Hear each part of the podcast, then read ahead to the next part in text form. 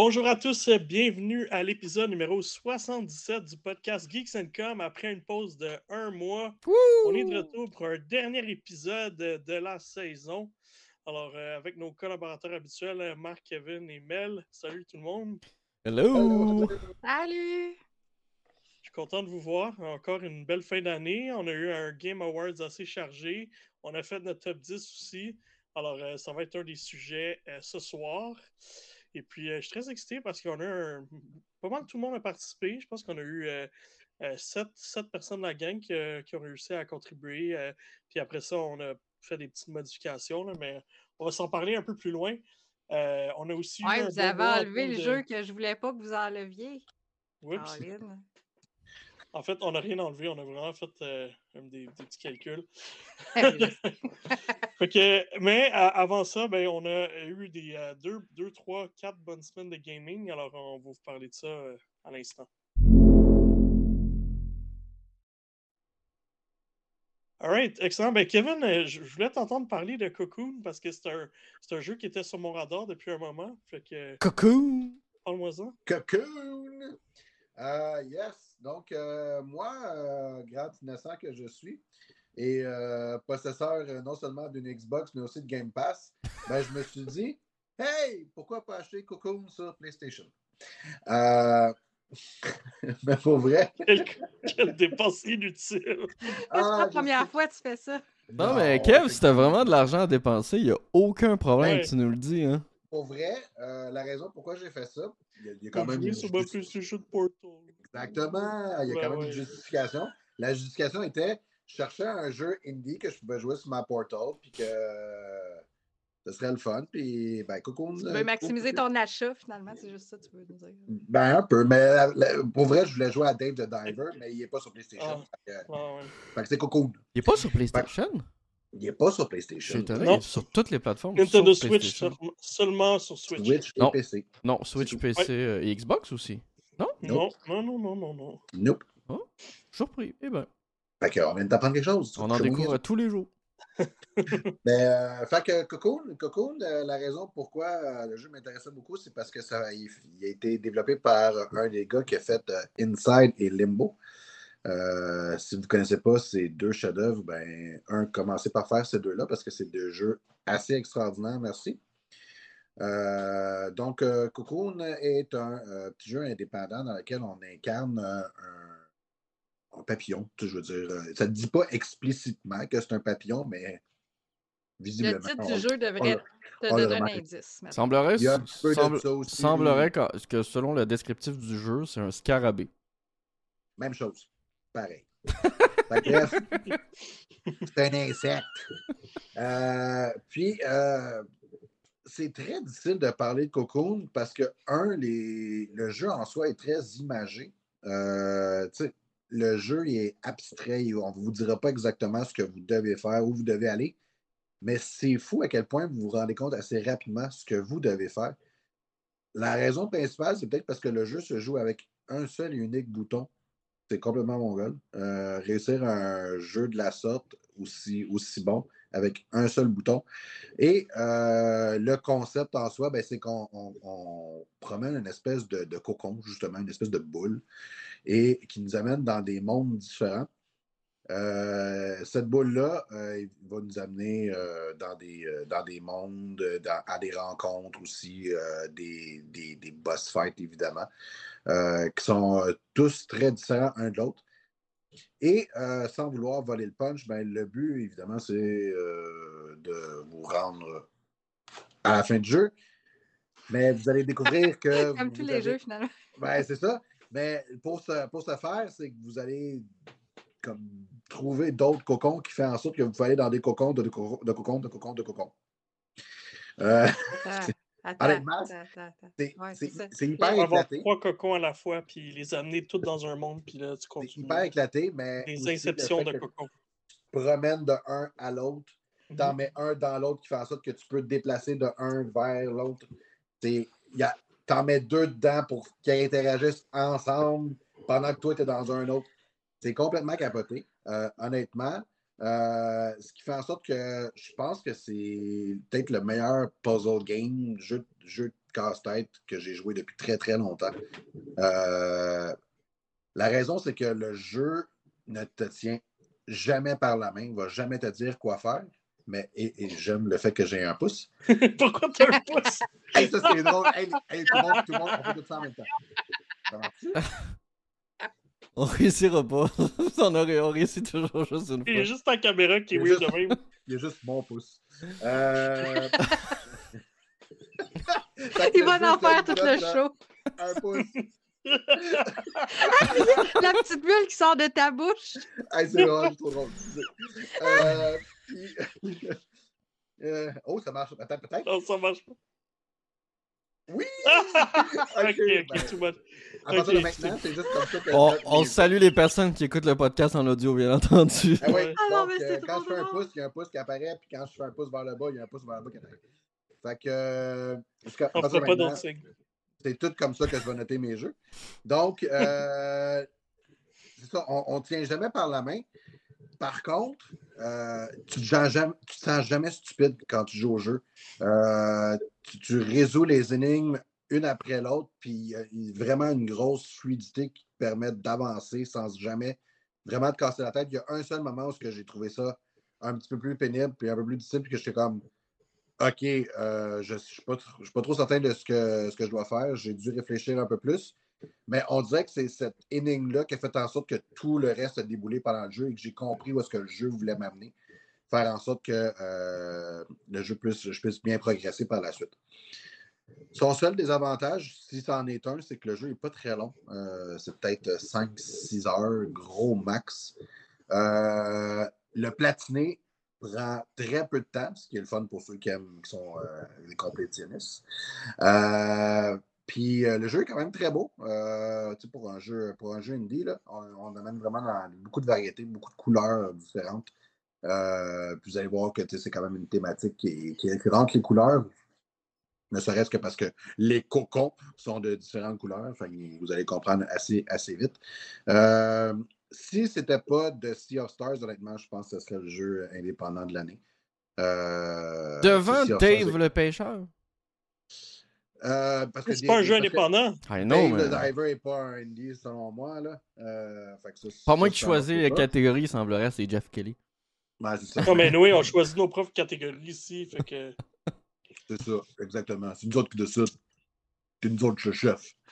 Euh, mais Sea of Stars est juste une catégorie à part là, cette année, mais sinon, euh, Cocoon est vraiment exceptionnel également. Je le recommande fortement. C'est pas un jeu qui est très, très dispendieux. Je pense que c'est en bas de 30 Je, dois- je pense qu'il est 26, quelque chose comme ça. Euh, Puis sinon, ben, il est sur Game Pass si euh, vous n'êtes pas imbécile comme moi. Justement, moi, je l'ai essayé dans Game Pass. Et que j'ai fait les premières heures. euh, je trouve ça intéressant. Je capotais pas comme les. Mais j'avais des attentes versus certains qui lancent ça sans attente. Je me dis peut-être ça va être.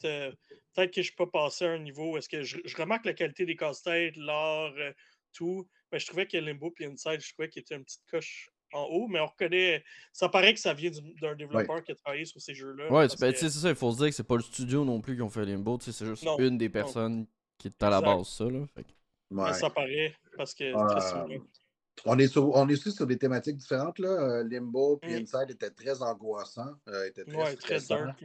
Euh, c'est pas le cas du tout avec Cocoon. Fait que, il y a, peut-être un peu de ça aussi, là, le fait Mm. Qu'on n'est pas sur le qui-vive. Puis, euh, Ouais, c'est vrai. Non, et hâte de voir parce que ce qui va devenir de ce studio, en fait, parce que c'était leur premier projet euh, de plus grosse envergure. Les deux autres jeux, c'était des petits jeux à 4-5 dollars euh, disponibles sur PC euh, qui étaient sortis en 2016 et 2013. Donc, ils n'ont pas sorti énormément de jeux, mais là, Cocoon a une belle mise en avant, notamment sur le Game Pass, mais aussi sur les autres plateformes. Donc, hâte de voir, euh, hâte de voir ce que ça va donner. Ils ont, ils ont récemment indiqué que euh, il y a, euh, juste sur PC, ils ont eu 2000 avis Steam. Euh, donc, ça veut dire que tu doubles ou tu triples le nombre de joueurs au minimum sur Steam parce qu'il n'y a pas tout le monde qui donne des avis, bien entendu. Donc, ça te donne quand même une bonne statistique. Fait que, 2000, puis tu penses que c'est double ou triple, me semble que ça doit être même plus que ça. euh, je veux pas aller trop loin parce que on sait jamais. beaucoup, là, là, mais- une personne sur deux qui donne des commentaires. C'est sûr, c'est sûr. Mais bref, Mm. bon succès à ce petit studio qui euh, va, va clairement, je pense que cette année, ben cette année, avec Cocoon, ils ont été édités par euh, Annapurna. je pense qu'Annapurna va leur dire écoute, vous avez un prochain projet, lui c'est bien passé. si vous voulez qu'on reste éditeur, il n'y a aucun problème. Je pense pas qu'ils vont s'assiner beaucoup. non. Non. Puis, euh, puis j'ai laissé, moi, en Quest, euh, parce que maintenant, en- sur MetaQuest, euh, quand tu, tu peux avoir Game Pass. Oui, c'est vrai. Fait que euh, j'ai essayé ça cette semaine. Euh, j'ai mis mon Oculus Quest 2, ben, mon MetaQuest 2, puis j'ai essayé, j'ai lancé l'application. Ça marchait très bien. Je t'attends qu'à un moment donné, il y a du gros input lag qui est arrivé. Mais bon, j'essaie pas. Je n'étais pas sur le Quest 3, peut-être que le Quest 3 est plus stable. Mais j'étais bien impressionné parce que dans le fond, c'est comme jouer sur un écran de comme 120 pouces devant toi. C'est gigantesque, c'est vraiment impressionnant. Fait que, tu sais, ça enlève le besoin carrément d'avoir une télé. là. Fait que je trouvais ça assez, euh, assez cool. J'ai hâte de voir si, euh, s'il y a beaucoup de jeux qui vont être supportés euh, dans le, dans le euh, Game Pass sur MetaQuest. C'est ça. Kev, parle-moi de Playdate. Hey, il fallait que je vous, juste que je vous tease un peu parce que pour ceux qui ne connaissent pas cela, euh, la compagnie Panic, qui font euh, entre autres euh, des jeux vidéo, ont décidé il y a quand même un bout de temps, je pense que ça fait maintenant un an et demi que la console est sortie, mais on a décidé de sortir une, console qui s'appelle la Playdate. Et euh, cette console, ce qu'elle a de particulier, c'est que, un, elle est excessivement petite. Voici voici maman et voici la grosseur de la console. Pour ceux qui sont euh, en audio, je m'en excuse, mais vous irez voir la vidéo. Bref, la console, en gros, elle rentre dans, les- dans le creux de ma main, si jamais vous avez besoin d'avoir une image. Et euh, ben, j'ai pas une si grosse main que ça. Fait que, tiens, grosse de même, là, comme ça. Et euh, le, le truc avec cette console, c'est qu'elle était seulement disponible sur précommande. Euh, ce que j'ai fait au courant de l'été, j'ai décidé de sauter sur l'occasion. La console me parlait trop. euh, et euh, j'ai fini par la recevoir il y a à peu près trois semaines, je dirais. Euh, ce qu'elle a de merveilleux, cette petite console, non seulement elle a les fameuses touches directionnelles habituelles, gauche, droite, haut et bas, et le bouton AB, mais c'est surtout ce petit truc, la crank. Donc, elle fonctionne avec une crank que vous n'êtes pas obligé d'utiliser en tant que développeur. Euh, puis ça, je vais y revenir un peu. Euh, mais qui est fortement conseillé parce qu'évidemment, ben, on s'entend, c'est la particularité de la console. Et cette petite crank-là, ben, déjà à la base, ce que vous voyez en ce moment, c'est mon menu. Si vous tournez la manivelle, ben, c'est que vous changez de jeu. Ah, C'est super, c'est merveilleux. Euh, mais à l'intérieur des jeux euh, comme tel, ben, il y, a, y a un paquet euh, de choses différentes que les développeurs ont fait qui fait en sorte que, honnêtement, là, cette, cette console-là, c'est mon coup de cœur de l'année. Je, je tripe, ça n'a aucun sens. Je n'arrive pas à la lâcher. Euh, J'ai des jeux qui sont hyper variés, comme un que euh, c'était un, un cycliste, un peu comme si tu faisais le Tour de France. Et euh, ben, la manivelle, elle sert dans en fait à aller plus vite. euh, et plus tu fais aller la manivelle Nice. vite, plus tu perds ton endurance. Évidemment, tu vas essayer de battre, battre tes records sur chacun des parcours. Sinon, il y en a un autre qui s'appelle. je ne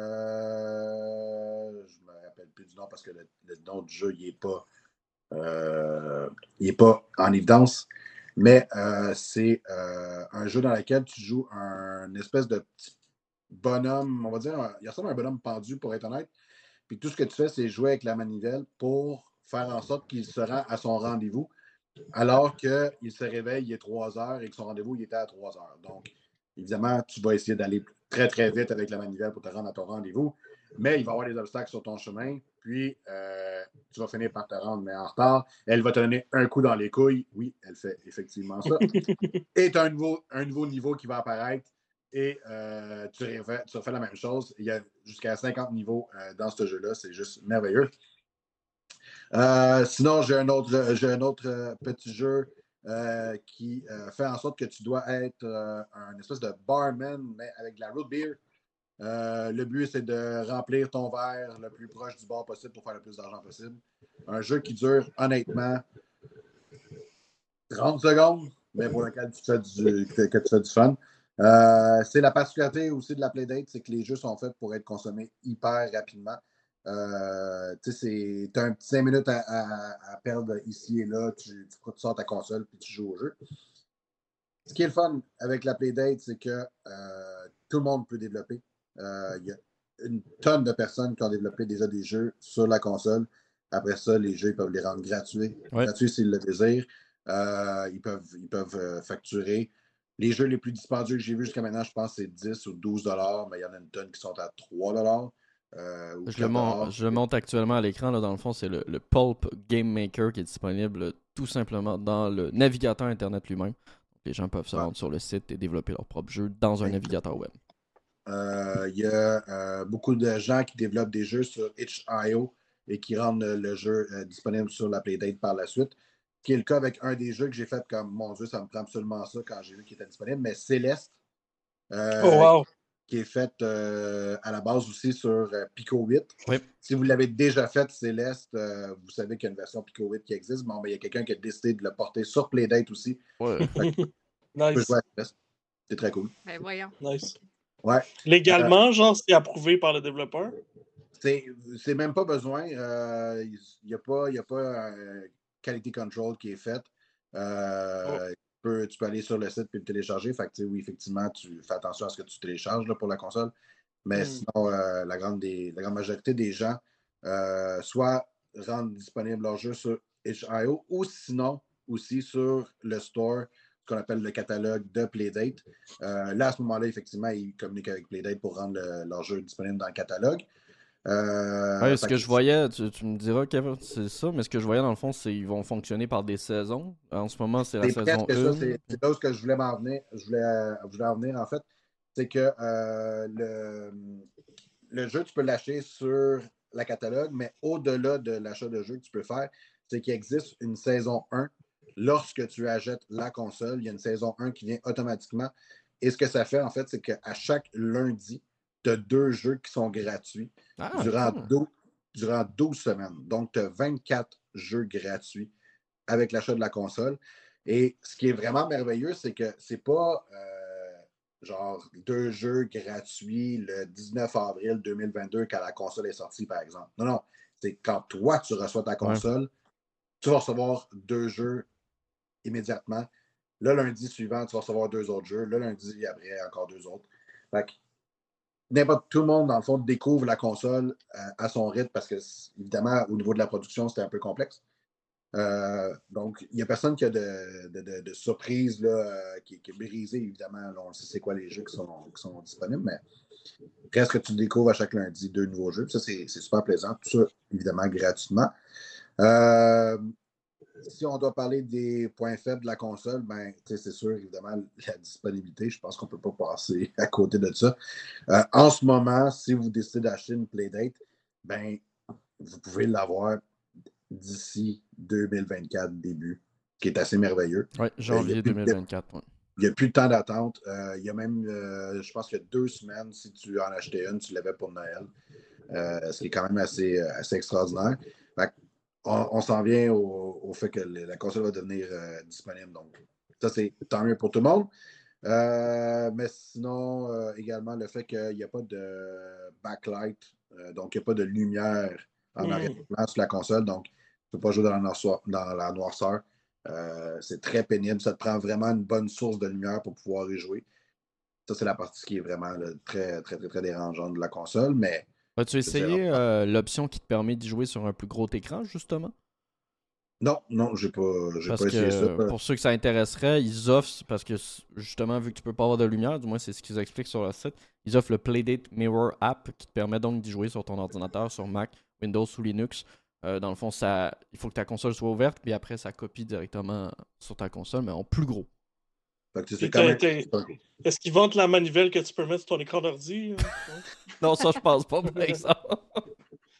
Mais tu as la manivelle, euh, on le voit à l'image en ce moment, tu as la manivelle en 3D sur ton écran, donc j'imagine que tu peux tourner avec ta souris si tu veux. euh, fait que, c'est ça, honnêtement, euh, je veux juste en parler parce que c'est rare que des compagnies vont décider d'aller euh, innover à ce niveau-là. Je veux dire, une console de jeu, c'est très dispendieux, c'est de la recherche et du développement. C'est de rentrer dans son argent, ce qui est très, très, très difficile à faire. Euh, eux, ils ont décidé juste sur un coup de tête. C'est comme on a une bonne idée, on pense que ça mérite, euh, ça vaut la peine d'être exploité.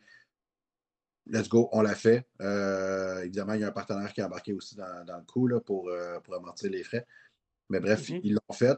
la console en soi, elle est 199 US ou a peut-être même monté à 220 US. si Non, toujours pas. 199 euh, tout seul. 199.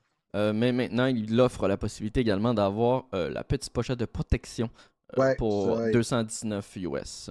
Mais Il l'avait déjà. Si jamais vous décidez de faire, faire le saut et de faire l'achat de la console, je vous recommande fortement de prendre la petite pochette avec, ce que je n'ai pas fait et je regrette amèrement. Euh, ça vous permettrait de protéger votre console et de l'amener partout où bon vous semble. Euh, Tu pourrais cependant la, commander par la suite, mon cher Kevin. Oui, elle se vend. Ouais, est quand même 50$. piastres, si je- 29 ben, US, 50$. ouais, fait que, ouais. Fait que, tu sais, tu sauves quand même c'est cher pour une pochette, ouais. Ben, c'est ça, US. Plus les frais Ouais. de shipping. Plus la douane, peut-être. Plus... Oui, ben c'est ça. plus les douanes. Fait que euh, si jamais vous décidez d'en faire, euh, d'en faire l'achat, venez m'en parler.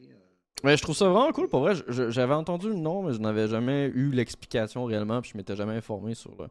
Je trouve l'idée quand même très très cool. euh, Puis euh, Pour vrai, là, les fonctionnalités pour une équipe indépendante, je veux dire, tu sais, le fait qu'il y ait une application de miroir, euh, qu'il y ait des saisons de jeux gratuits, euh, que ce soit des nouveaux jeux avec une manivelle et tout ça qui fonctionne, euh, je- qui offre la possibilité à n'importe quel développeur directement depuis un navigateur internet de développer des jeux, je trouve ça vraiment vraiment cool.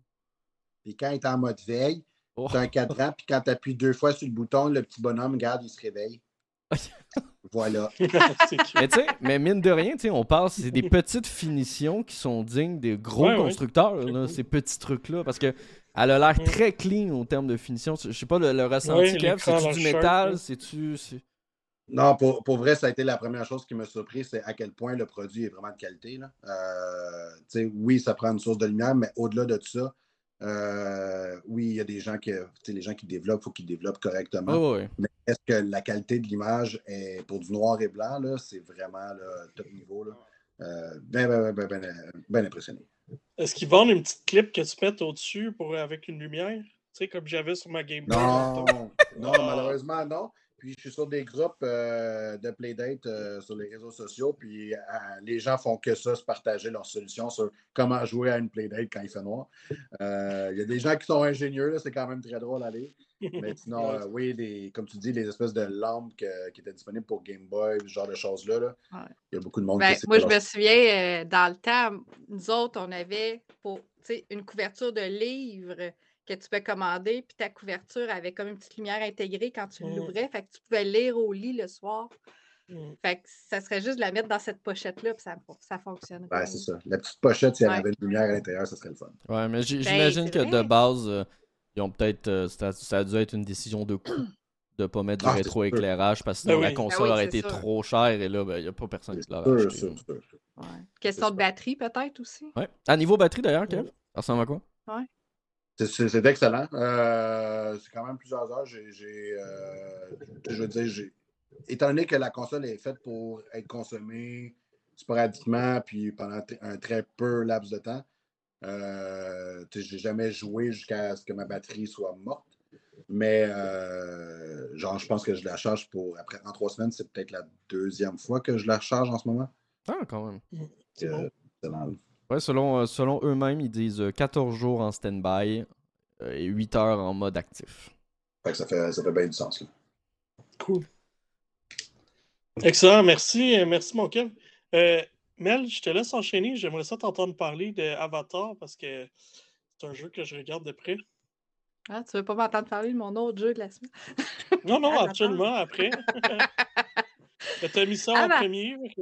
Oui, oui, ben oui, parce que c'est mon jeu majeur. En plus, la Marc semaine. Avatar, euh, Oui. Frontiers of Pandora. Oui, je l'ai vu d'ailleurs en ligne, Marc.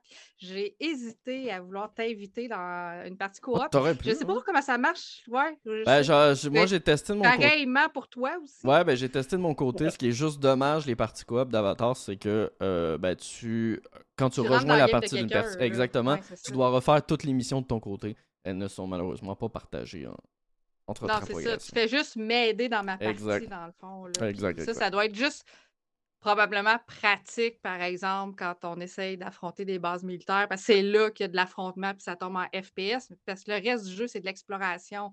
On arrive, on est plongé sur une planète, ben, sur une lune, en fait, sur la lune de Pandora. On est un, un navire qui, a été, euh, qui avait été enlevé par euh, les militaires de la RDA quand ils étaient jeunes. Donc, on retourne sur la lune de Pandora 15 ans après on arrive à genre de se libérer de, notre prison, là, en fait, ou presque, de notre camp militaire.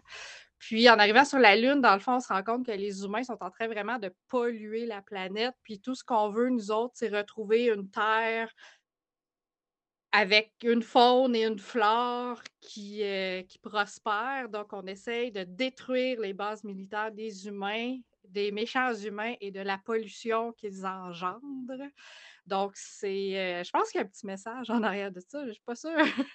je pense que James Cameron, euh, il, avait, il avait vu juste il y a une couple d'années.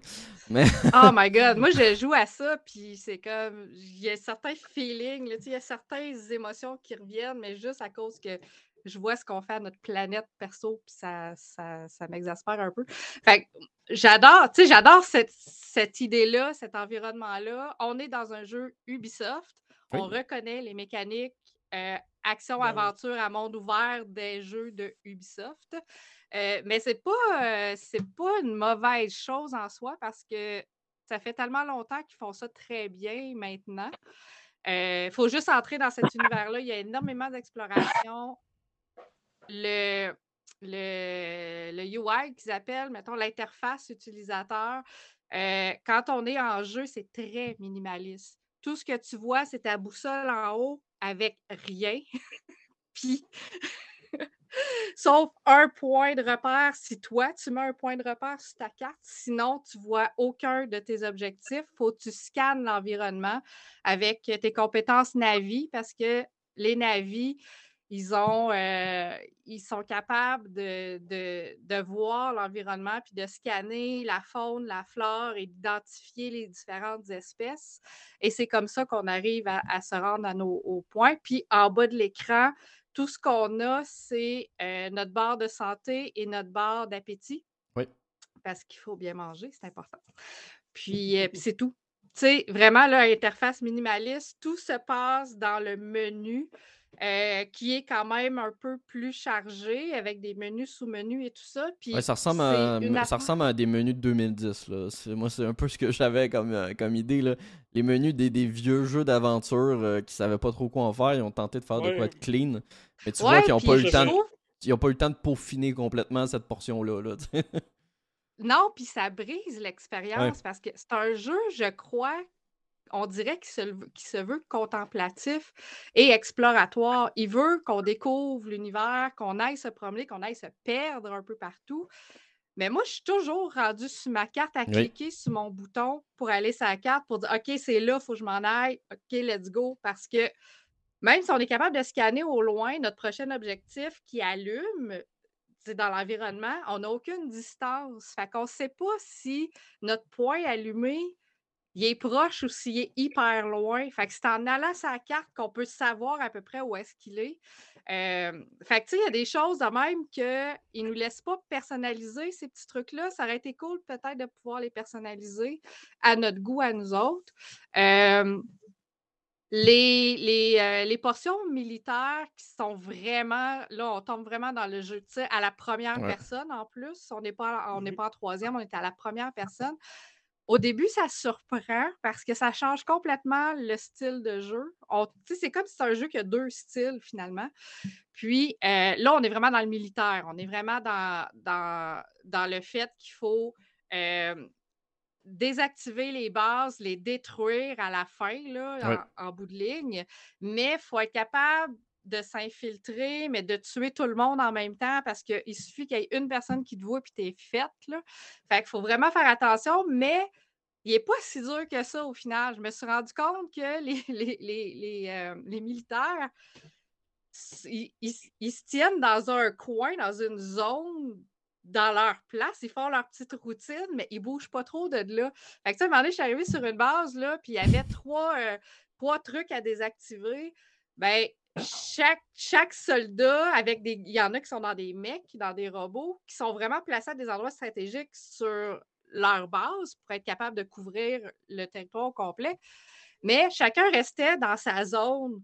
Fait que moi, j'avais une place, je cleanais la zone, je tuais tout le monde, mais ceux qui sont à l'autre bout, eux autres, ils restaient à l'autre bout, là, ils ne venaient pas me chercher. Fait que moi, je faisais ma petite affaire.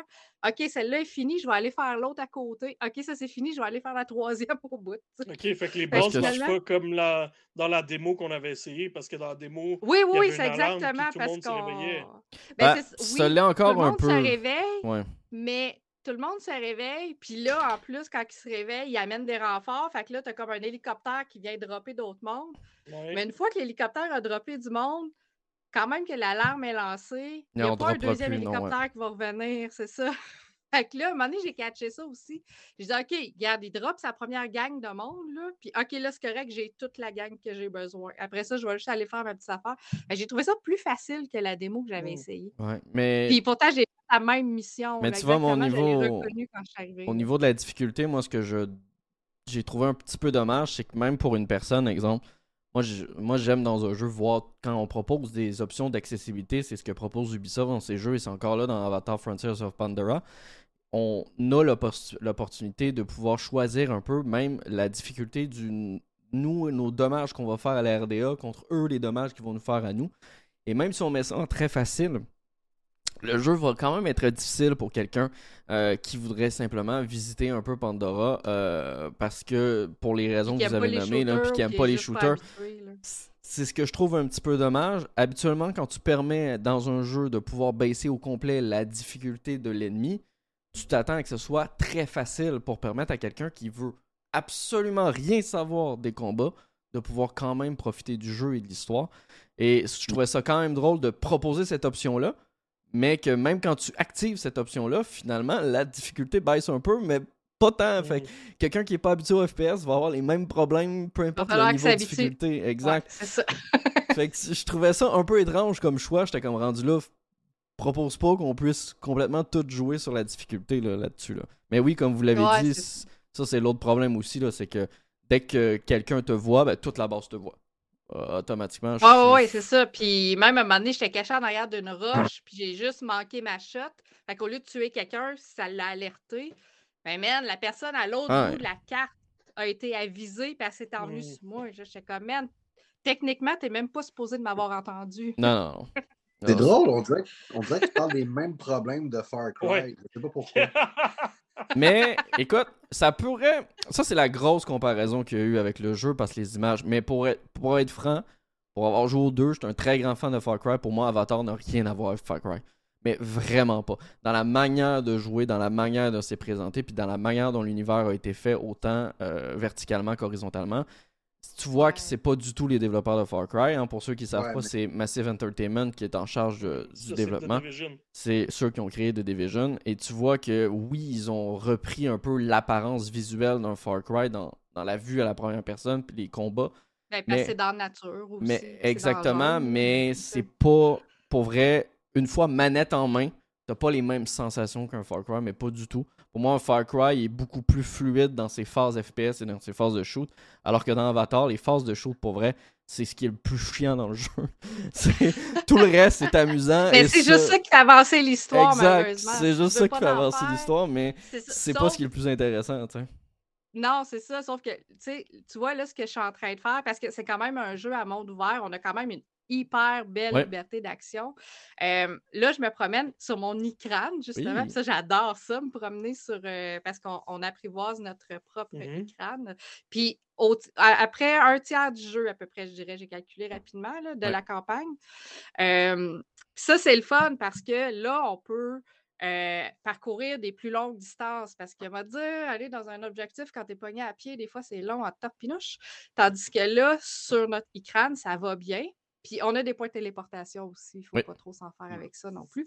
fait que ça, c'est super agréable. Puis maintenant, comme ah, tu sais, j'avais comme une petite heure avant le podcast, là, puis tout ce que mmh j'ai fait, c'est aller spotter les arbres qui donnent des fruits, qui m'accordent une santé supplémentaire permanente et les autres qui me donnent man, c'est quoi là? Des points d'expérience. des points de compétences. Ouais. Des points de compétences gratuits, mettons. Parce que tu en as quand tu remplis tes missions, mais cet arbre-là te donne un point de compétence seul, gratuit. Fait que là, moi, je m'en allais faire ça. Fait que j'ai dit comme ça, je vais monter mon bonhomme. Ouais. Comme, ça va être bien plus facile après ça dans les phases armées. Fait que c'est peut-être le truc à faire pour Oui. quelqu'un qui n'est pas trop habitué pour les phases militaires puis qui n'aime pas trop ça. Va chercher ta santé, va améliorer ta santé, puis va te chercher des points de compétences gratuits. Comme ça, tu vas pouvoir améliorer justement les, les- les caractéristiques de ton, euh, de ton avis. ouais, c'est vraiment ce que je conseille en fait. Euh, le jeu Ouais. pousse à cette exploration-là. Euh, tu vois aussi que euh, Massive Entertainment ont peut-être été obligés de sortir le jeu. On sait que le jeu était censé sortir l'année dernière lors du deuxième long métrage Avatar qui est sorti en décembre.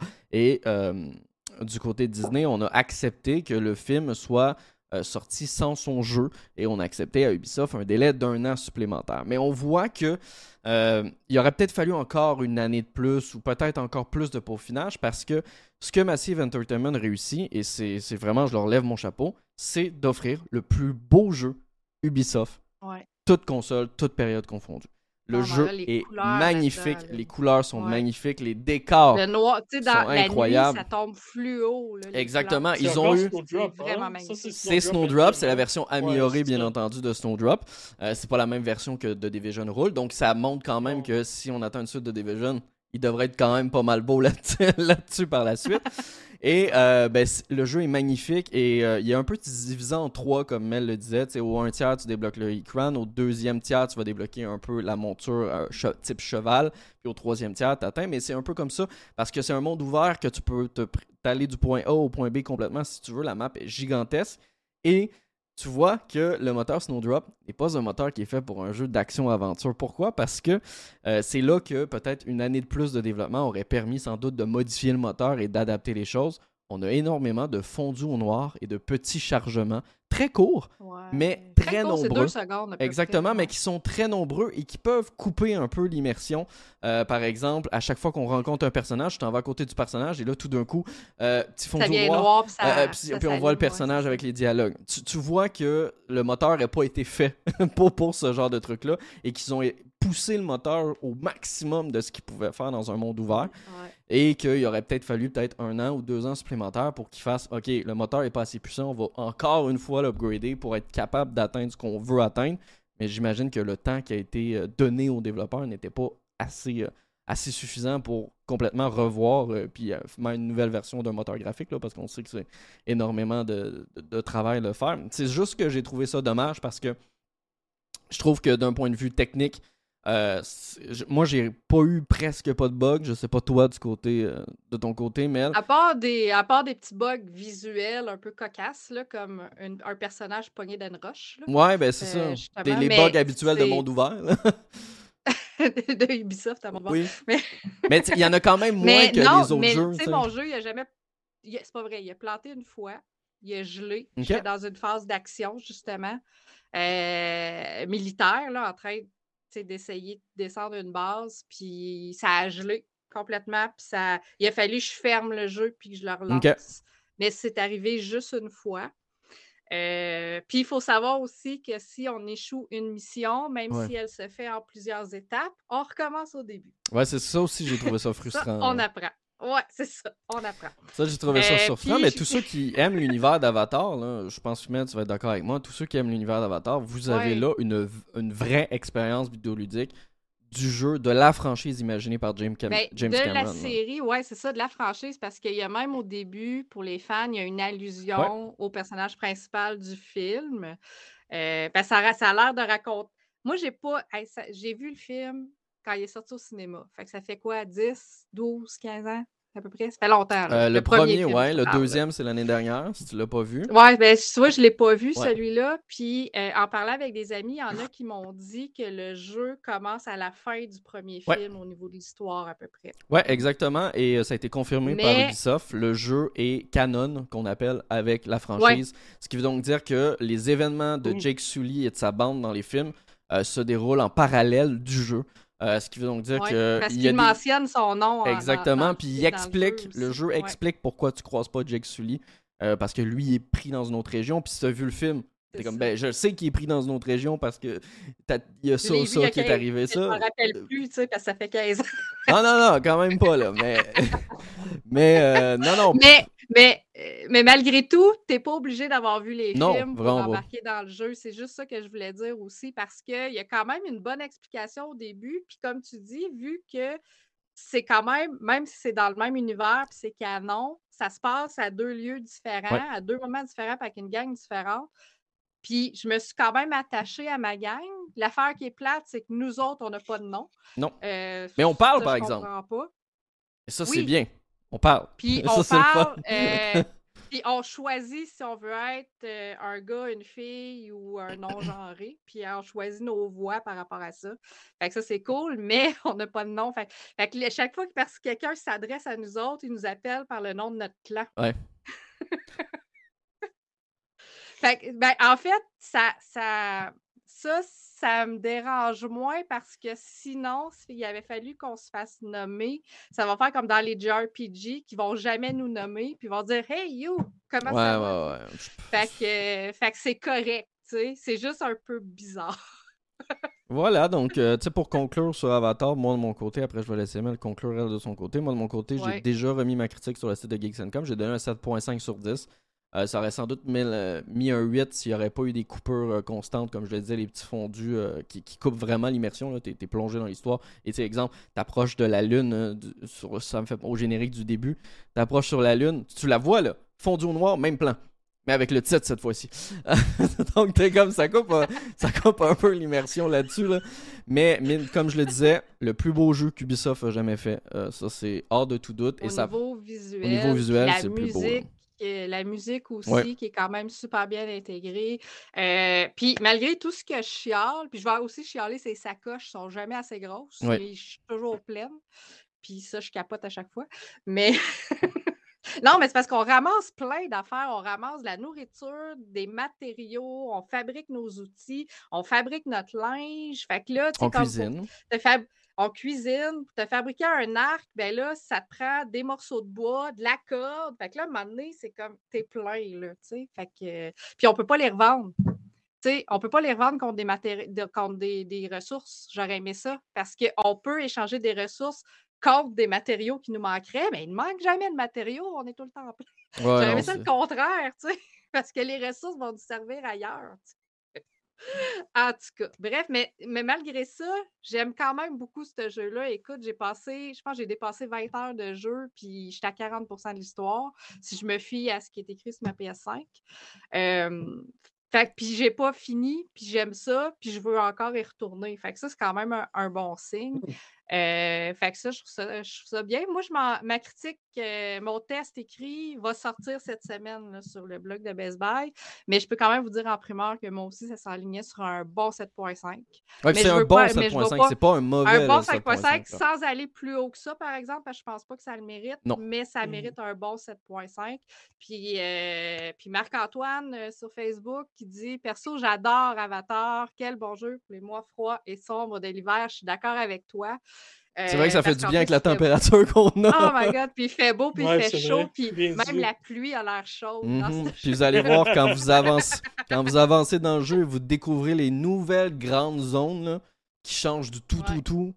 Vous avez une autre bouffée d'air frais qui arrive. là. Ouais, fait que c'est très cool. Puis d'aller en hauteur. Là. Moi, mon trip, aussitôt que j'ai eu mon écran la première fois, c'est comme c'est quoi le point le plus haut que je peux aller? Ah, c'est. Tu sais, il y a une grosse arche à un moment donné. Ouais. J'étais comme, Ouais. OK, moi, je m'en vais au top de ça. J'étais comme, man, il y a plein d'écrans partout, je capotais. Ouais. Genre, OK, je vais trouver le spot. Là. Ah, j'ai j'ai découvert aujourd'hui en, en jouant aussi avant le podcast que ben, tu pouvais euh, être pris dans un nuage. Euh, je- je- j'ai- mon écran, j'étais pris dans Ouais. un nuage et Ah je ne savais aucunement où aller parce que le nuage, ben, c'est gros un nuage. Donc- Donc j'étais comme, voyons, je vois tout du brouillard, j'étais comme, mais je sais pas où je suis où.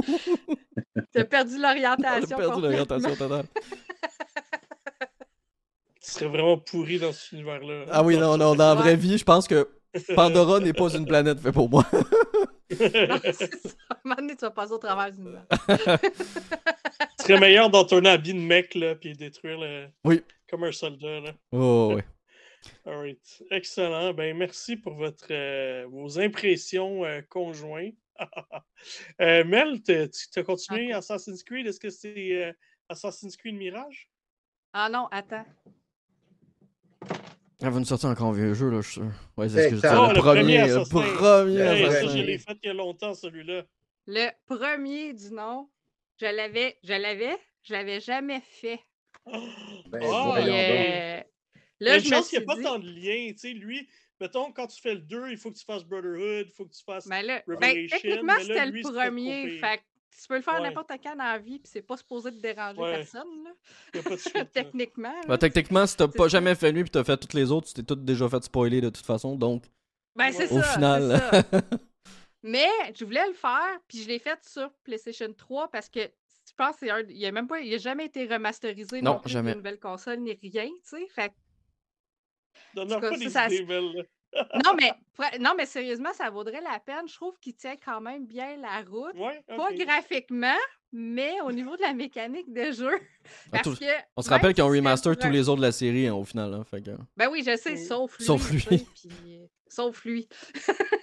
puis je sais qu'il m'écoute Ubisoft. Ouais, salut. Sure. Ben oui. Ah! Mais man, j'étais tellement contente. Je me trouvais, je me retrouvais dans des vieilles pantoufles, mais tu sais, des vieilles pantoufles à Fantex, là, tu sais, des années 70, dans le temps, là, quand j'étais jeune. là. Puis honnêtement, la mécanique de jeu, c'est euh, tu sais, c'est la- c'est celle de, de, de l'époque là, où on fait L1 pour, pour courir. là. Ouais. Mais elle tient la route encore. Je veux dire, j'ai pas, j'ai été confortable partout. Euh, je savais exactement quoi faire. J'avais pas besoin d'explications. Quand il disait, va falloir que tu trouves des indices, tu t'assis sur un banc pour écouter, respionner la conversation de quelqu'un, ou qu'à un moment donné, il va falloir que tu te mettes à suivre une autre personne pour essayer de soutirer des, des informations. Euh, puis qu'à la fin, justement, ton, ta base, à sa- tu sais, ta base euh, en, en ville te donne une plume. Je, je savais exactement à quoi ça sert, cette plume-là, tu sais. Parce qu'ils ont tous repris ces éléments-là dans les jeux suivants. Ouais. Mais la base, mais je me suis rendu compte que la base était bonne. Mhm. Puis les gens ont tendance à l'oublier aussi, mais Assassin's Creed était Ouais. euh, le précurseur du monde ouvert euh, aujourd'hui qu'on connaît. hein. Ça a été Ouais, le ouais. premier Oui, jeu. parce que Ça a été le premier on jeu monde que c'était ouvert un comme monde ça. ouvert dans le temps, je m'en souviens. Mhm. quand tu disais que tu peux faire Ben, c'était le premier monde Je me ouvert. suis rendu compte que l'histoire est linéaire. en. Le premier est bien plus linéaire, moi, je trouvais. Là. Ouais.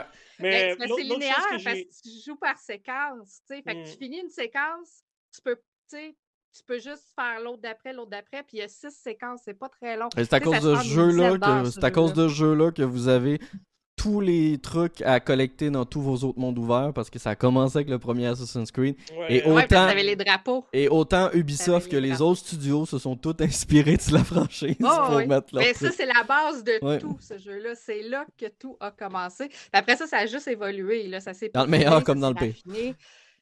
Mais, mais, mais oui, mais c'est ça que je disais, la base est bonne, la mécanique de jeu était bonne. À chaque fois que j'avais un nouvel outil, un nouveau, une nouvelle arme ou un nouveau talent, il me permettait d'aller l'essayer dans une arène de combat pour m'entraîner. Mais tu sais, ça durait comme cinq minutes, même pas. Le temps que je maîtrise les contrôles, puis après ça, je pouvais partir tout seul, tu sais. Fait que, euh, c'est vraiment cool. Non, j'étais vraiment contente de l'avoir fait. Puis honnêtement, boudez pas votre plaisir. Là. C'est- Oui, après, ça s'est tu sais, Tout le monde aime beaucoup Ezio. Puis à Ezio partir Auditore d'Assassin's 2, Firenze. ben ouais, c'est ça, mais Altaïr, il était pas si pire que ça. Puis même non. comme personnage, tu sais, on s'entend, l'histoire est légère, là, dans le, on rentre pas en profondeur dans la vie du monde, là, mais il y avait quand même quelque chose. Puis euh, je vais faire des petites recherches parce qu'à un moment donné, il glisse, mais très subtilement, la femme avec qui il était. Parce que moi, tout le long du jeu, je me dis, j'ai dit, si lui, il est l'ancêtre de Desmond, j'ai dit, il a fait des enfants, ce gars-là. Il a pas le choix, tu sais. mhm. Fait que, fait que là, il mentionne le nom d'une femme à un moment donné. Fait que je vais juste aller checker, genre, c'est qui cette madame-là? On la revoit-tu plus tard? Mais ça, c'est juste moi, là, tu sais, parce que c'est quelqu'un qui l'a mentionné dans une conversation quelque part, là, tu sais, dans le jeu. Moi, il y a, Fait il y a que, quelque chose qui, que je trouve difficile de retourner dans les as- anciens assassins, c'est que je me suis habitué aux mécaniques que tu fais autant de monter que descendre. Ouais. Euh, fait que c'était aussi fluide pour monter que descendre. Fait qu'on dirait que depuis ça, Ah, mais j'ai. Ça m'accroche un peu plus les, de rejouer mais... C'est drôle parce que j'ai jamais eu de problème d'aimant. Puis peut-être. Parce que, me semblait, je me souviens dans le temps, tout le monde capotait parce que, genre, oh, man, t'essayes de. Tu sais, de monter ou de te sauver, puis là, t'es pogné sur une clôture parce qu'on dirait que l'aimant veut te laisser là, puis que les, les, autres, ils viennent te chercher. Mais là, comme pour monter les édifices aussi, ça allait super bien. J'ai comme pas eu de problème. Fait que je sais pas si c'est mon expérience de joueuse Assassin's Creed. At non, pour monter, ça serait bien. Moi, ce que je dis, c'est pour descendre que je trouvais ça pénible. Ouais, ben ça se fait parce que tu peux descendre à mitaine, mais euh, à un moment donné, tu bloques. Tu bloques, tu sautes, C'est ça, t'es bien, mieux de, bien mieux de sauter. Euh, Trouve une botte de foin, t'es correct. Là. Ouais, c'est ça. T'es mieux de trouver ta botte de foin, puis ça va être bien plus facile. C'est bien moins compliqué. Le seul problème du premier, honnêtement, c'était euh, le fait de faire les cinq mêmes missions constamment. C'était la seule mmh. chose. Oui, c'est ça, parce que pour trouver les indices avant de trouver ta cible, c'est ça, tu as toujours une cinq quatre ou cinq variations de missions. Mais ce que j'ai trouvé le fun, c'est que si dans une séquence, mettons, tu en as six, as six de disponibles, il t'oblige à en faire juste Après trois, tu peux aller chercher ta cible tout de suite ou continuer de faire les autres juste pour t'amuser puis trouver tes autres indices. Là. En même temps, à l'époque, de toute façon, à l'époque, ça dérangeait pas. Fait quelqu'un qui va vite, tu fais juste les trois obligatoires, puis tu vas chercher ta cible tout de suite, puis that's Ouais, de toute façon, à l'époque, ça dérangeait pas parce qu'au final, c'était le premier qui le faisait. Donc, personne s'en rendait compte qu'il n'y avait pas de comparable. C'est après que les comparables sont arrivés. Là. Non, c'est ça. Puis ceux que tu n'as pas fait, c'est que vu que ta cible a été exécutée, ben, tu peux pas retourner puis faire les missions d'enquête que tu n'as pas faites parce que ton enquête est fermée. Là, ça n'a aucun sens. Fait que, euh, fait que c'est ça. Fait que, ben, sinon, euh, non, c'est très cool. Fait que je pense que j'avais un petit peu de lousse en fin de semaine. Je me suis vraiment plongée là-dedans euh, toute la journée samedi, toute la journée dimanche. Good. Puis Avatar à la fin. Fait que là, j'ai vu comme le début, début du Le début du soft à la fin du soft. L'évolution du monde ouvert. Le début des mondes ouverts aussi, du début jusqu'à maintenant. Là, ça a comme vraiment fait un gros, gros éventail. Parfait. Ben, merci, Mel, de, de ton partage. Euh, Marc, vu que tu as déjà euh, commencé avec Avatar, euh, Parle-moi des, autres jeux que tu as joués. Ouais, donc après Avatar, moi j'ai joué House Flipper 2, un jeu de simulation que j'attendais énormément. Vous avez peut-être déjà entendu, le nom vous fait rire, mais ça reste un des meilleurs jeux de simulation qu'il y a eu dans les dernières années, House Flipper, qui est un jeu dans lequel, comme son nom l'indique, vous devez euh, tout simplement euh, rénover des maisons et faire des tâches dans les différentes maisons pour ensuite utiliser la vôtre. Et quand vous avez fini votre bureau en quoi que ce soit, vous pouvez acheter d'autres maisons les rénover et les revendre à profit.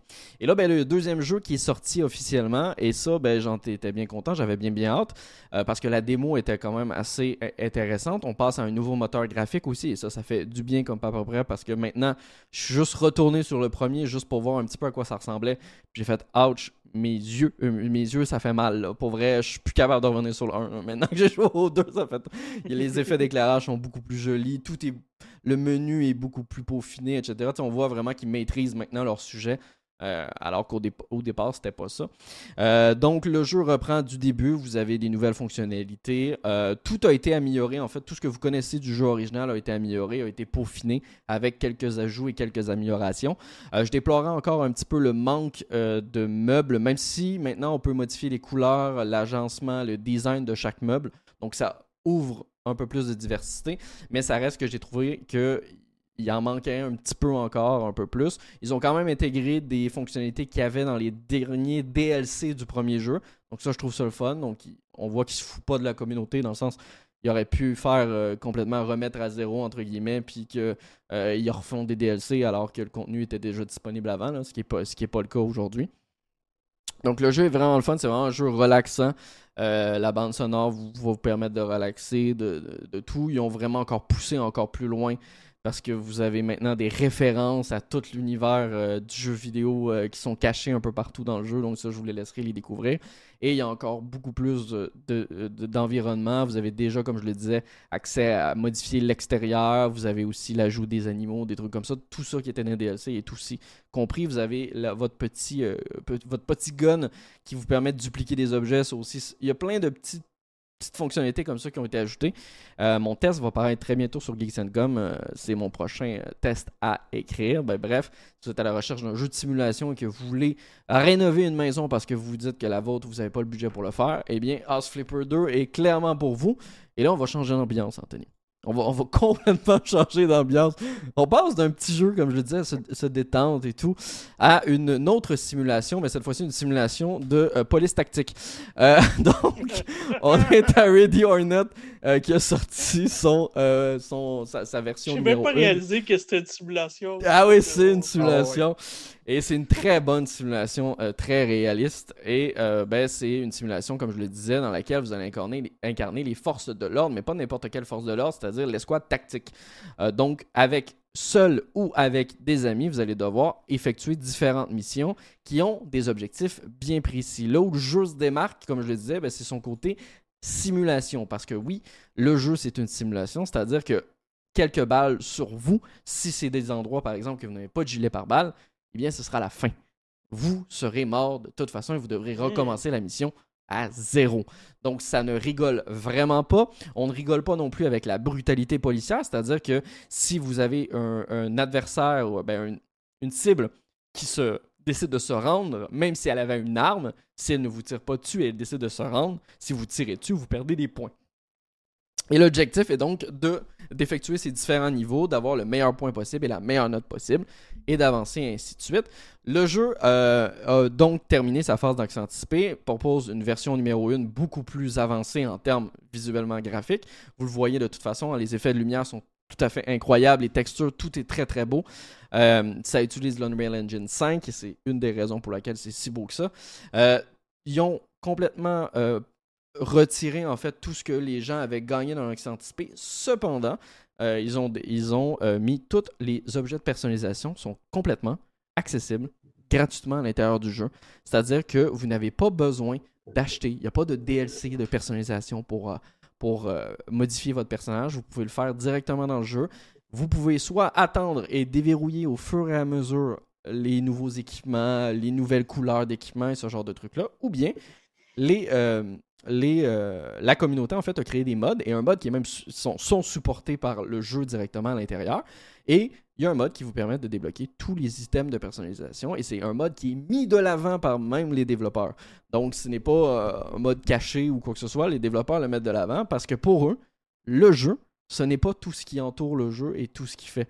C'est vraiment la simulation, la coopération que vous avez avec vous et vos collègues à laquelle vous avancez dans l'émission parce que comme je le disais, c'est extrêmement réaliste.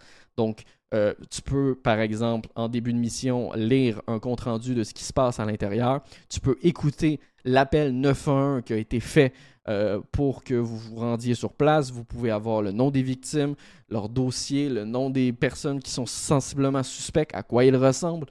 Vraiment, c'est très, très, très complet et c'est un vrai plaisir. L'ambiance sonore est tout à fait incroyable. Vous entendez les petits craquements du plancher vraiment tout est mis à sa disposition pour que vous soyez autant stressé qu'un vrai agent euh, de la paix qui serait dans cette sorte de situation-là. Et pour vrai, je m'attendais pas à être aussi embarqué dans le jeu, même si j'en avais entendu souvent parler. Et je suis content d'avoir entendu cette version 1 euh, parce qu'elle est, elle est bien remplie et euh, ben, vous aurez mon test très bientôt aussi sur Geeks.com avant le congé des fêtes parce que pour vrai, si vous aimez les jeux de simulation et que vous avez des amis avec lesquels jouer, Ready or Not, c'est vraiment un très très bon jeu, je vous conseille. C'est pas, euh, pas pour les enfants de cœur. Hein. Il y a des thématiques là-dedans que tu fais comme Wow, OK, euh, c'est hard là. Euh, des vendeurs de drogue qui utilisent des garderies. c'est comme wow, des enfants qui sont addicts à, de la drogue. Oui, malheureusement, exactement. C'est des situations, en fait, les développeurs expliquaient qu'ils ont eu des entrevues avec les forces de l'ordre un peu partout à travers les pays. Puis euh, ils ont essayé de baser leur scénario sur des choses qui sont soit déjà arrivées ou soit qui sont souvent arrivées à des unités tactiques. Comme le dit Kevin, il y a des trucs qui, fessent dans le sens que il va y avoir des, euh, attaques terroristes, il va y avoir des prises d'otages dans, des euh, dans des magasins, dans ce genre de trucs-là, avec des victimes, avec des civils. Il va y avoir la dernière mission qu'on a faite, moi et mes amis, c'était une mission dans laquelle on allait complètement retirer un réseau de prostitution. Et malheureusement, on a trouvé des personnes mineures qui étaient dans, ces, dans ces maisons-là qu'il fallait évacuer.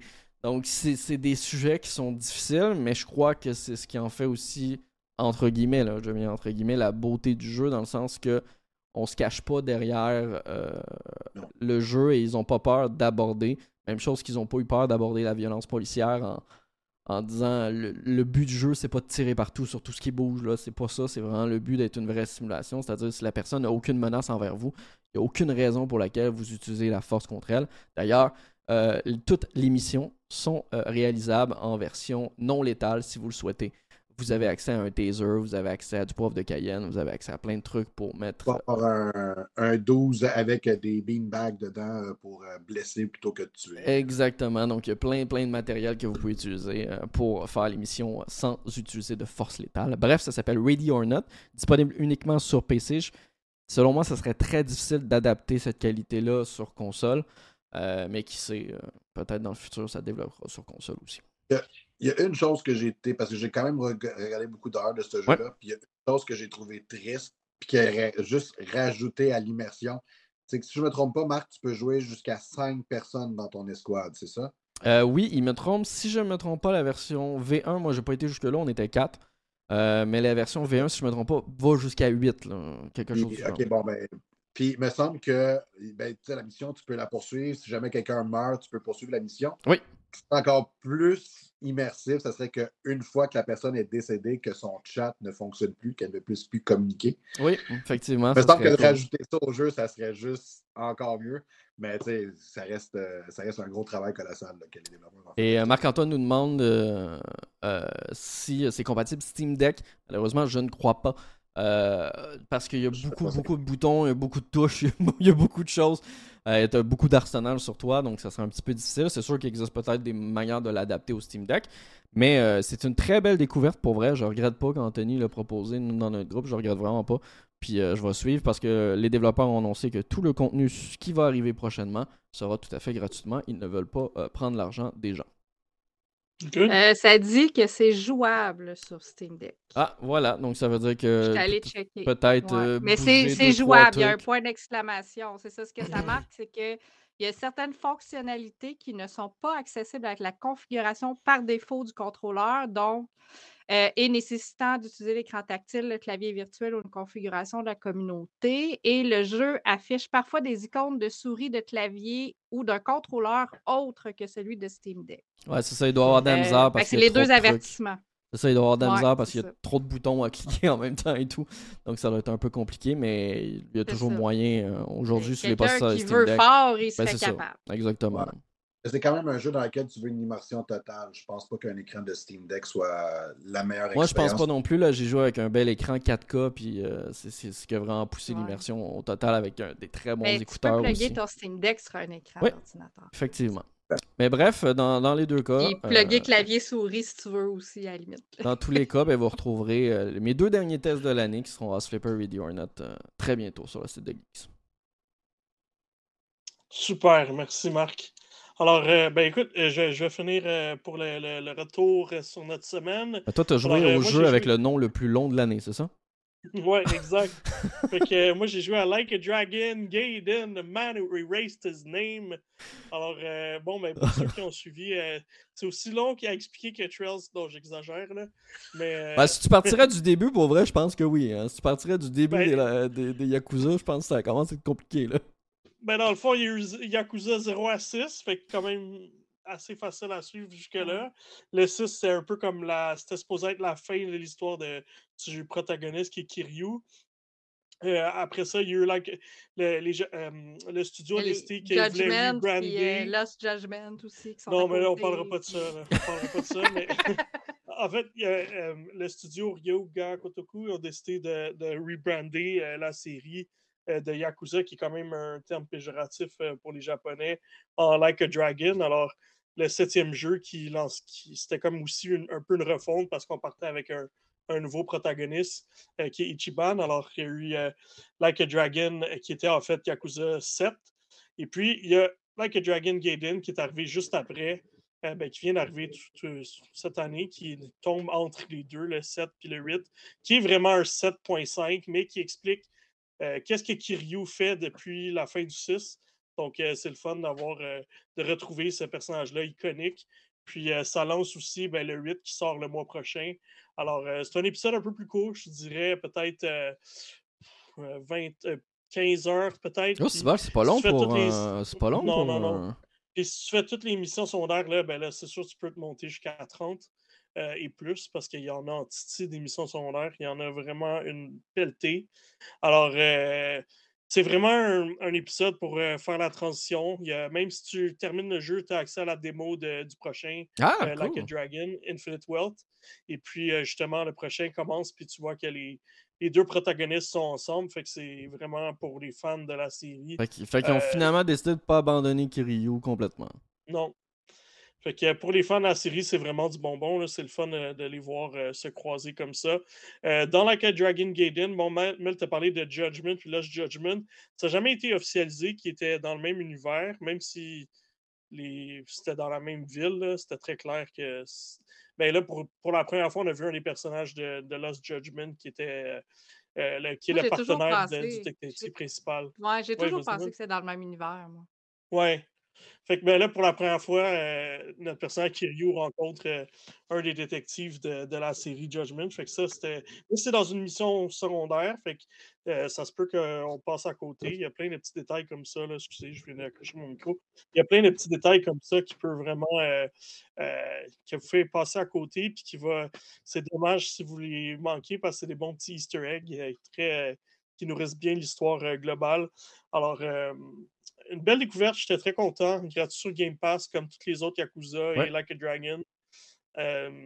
ça se prend très bien. Euh, je pense que le prix était quand même aussi abordable. Je pense que c'était un 65 pour un jeu de 15 puis qui s'étire jusqu'à 30 heures de qualité. C'est quand même euh, pas pire, là, même si c'est en deçà de la moyenne de ces jeux-là. Par contre, les Judgment, le Judgment, c'est pas mal de ces, cette durée-là. Alors, euh, c'est vraiment mais plus sauf si tu passes une soirée à aller jouer au golf, là.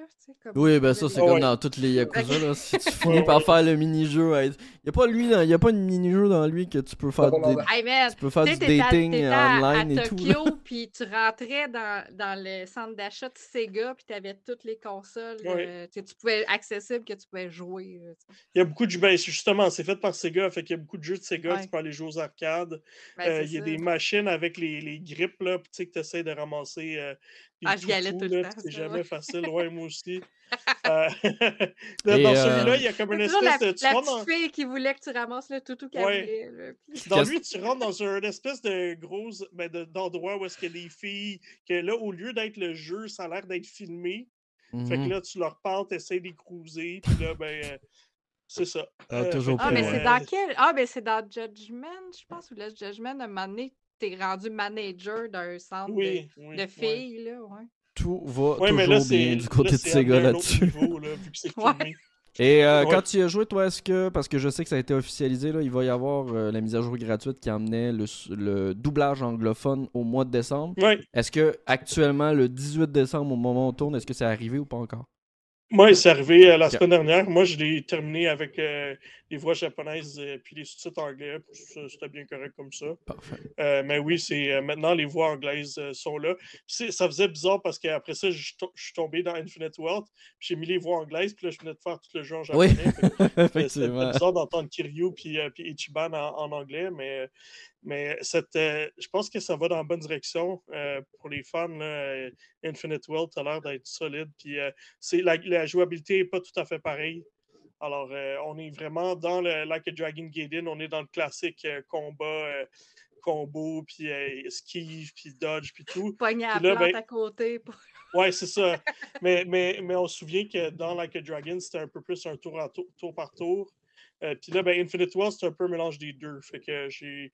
Ils ont encore changé un petit peu les, la, donne, avec quand même du tour à tour, mais je trouve qu'il y a un peu plus d'action que, que, dans Like a Dragon. Alors, euh, puis les personnages sont pas déguisés, là. C'est un peu. Euh, dans Like a Dragon, il, y avait tout un rôle, fait qu'il jouait une classe. Fait que ton personnage était déguisé en, mettons, en, chevalier. Fait tout d'un coup, il y avait une armure, ça avait comme un peu par rapport.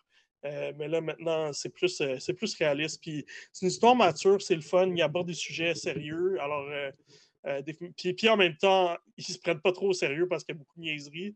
Mais c'est le fun. C'est, non, puis je il n'y a pas eu de plus en 2022. Pas ce jeu-là, hein? Oui, non. il Il n'y a pas eu de jeu en 2022. Non, il n'y a pas eu de jeu en Commencez pas avec- 2022, mais il y en a eu deux en 2023 avec Like a Dragon et Shin. Et là, Like a Dragon, The Ouais. Man Who Erased His Name. En fait, non, c'est pas vrai. Like a Dragon Chin est sorti en 2023. Ouais, c'est ce que je dis. Il n'y a pas eu de jeu en 2022, mais il y en a eu Ah, deux oui, en oui, 2023. oui, excuse-moi. Euh, J'imagine que. Ishin était prévu pour 2022, puis il y a peut-être eu un report à l'interne euh, pour X Ouais. raisons. Mais Ichin, dans le fond, c'est un portage d'un vieux jeu qui est dans Ouais, le fond une exactement. C'est même pas le préquel, c'est comme une autre, euh, une autre époque. Fait que y a pas Ouais, non, non, ils ont, ils ont- ils ont mis. euh, ce qui est intéressant, si vous voulez intéresser à la franchise, vous avez un tableau avec euh, les opus principaux, les spin-offs et les remakes avec des couleurs différentes. Donc, ça vous permet de savoir un petit peu euh, qu'est-ce que vous devez jouer absolument si vous voulez un peu découvrir euh, la franchise. Parce que c'est une, rendu une grosse franchise, là. mine de rien. Il est rendu Ouais, avec pas mal d'épisodes. Moi, je dirais, c'est c'est possible de commencer par Yakuza 0, c'est prendre l'idéal, Ouais. puis des faire jusqu'à 6, mais c'est un gros investissement. Sinon, c'est toujours possible de commencer avec Like a Dragon. Moi, c'est ça que j'avais fait, puis avant de, reco- avant de retourner dans les anciens.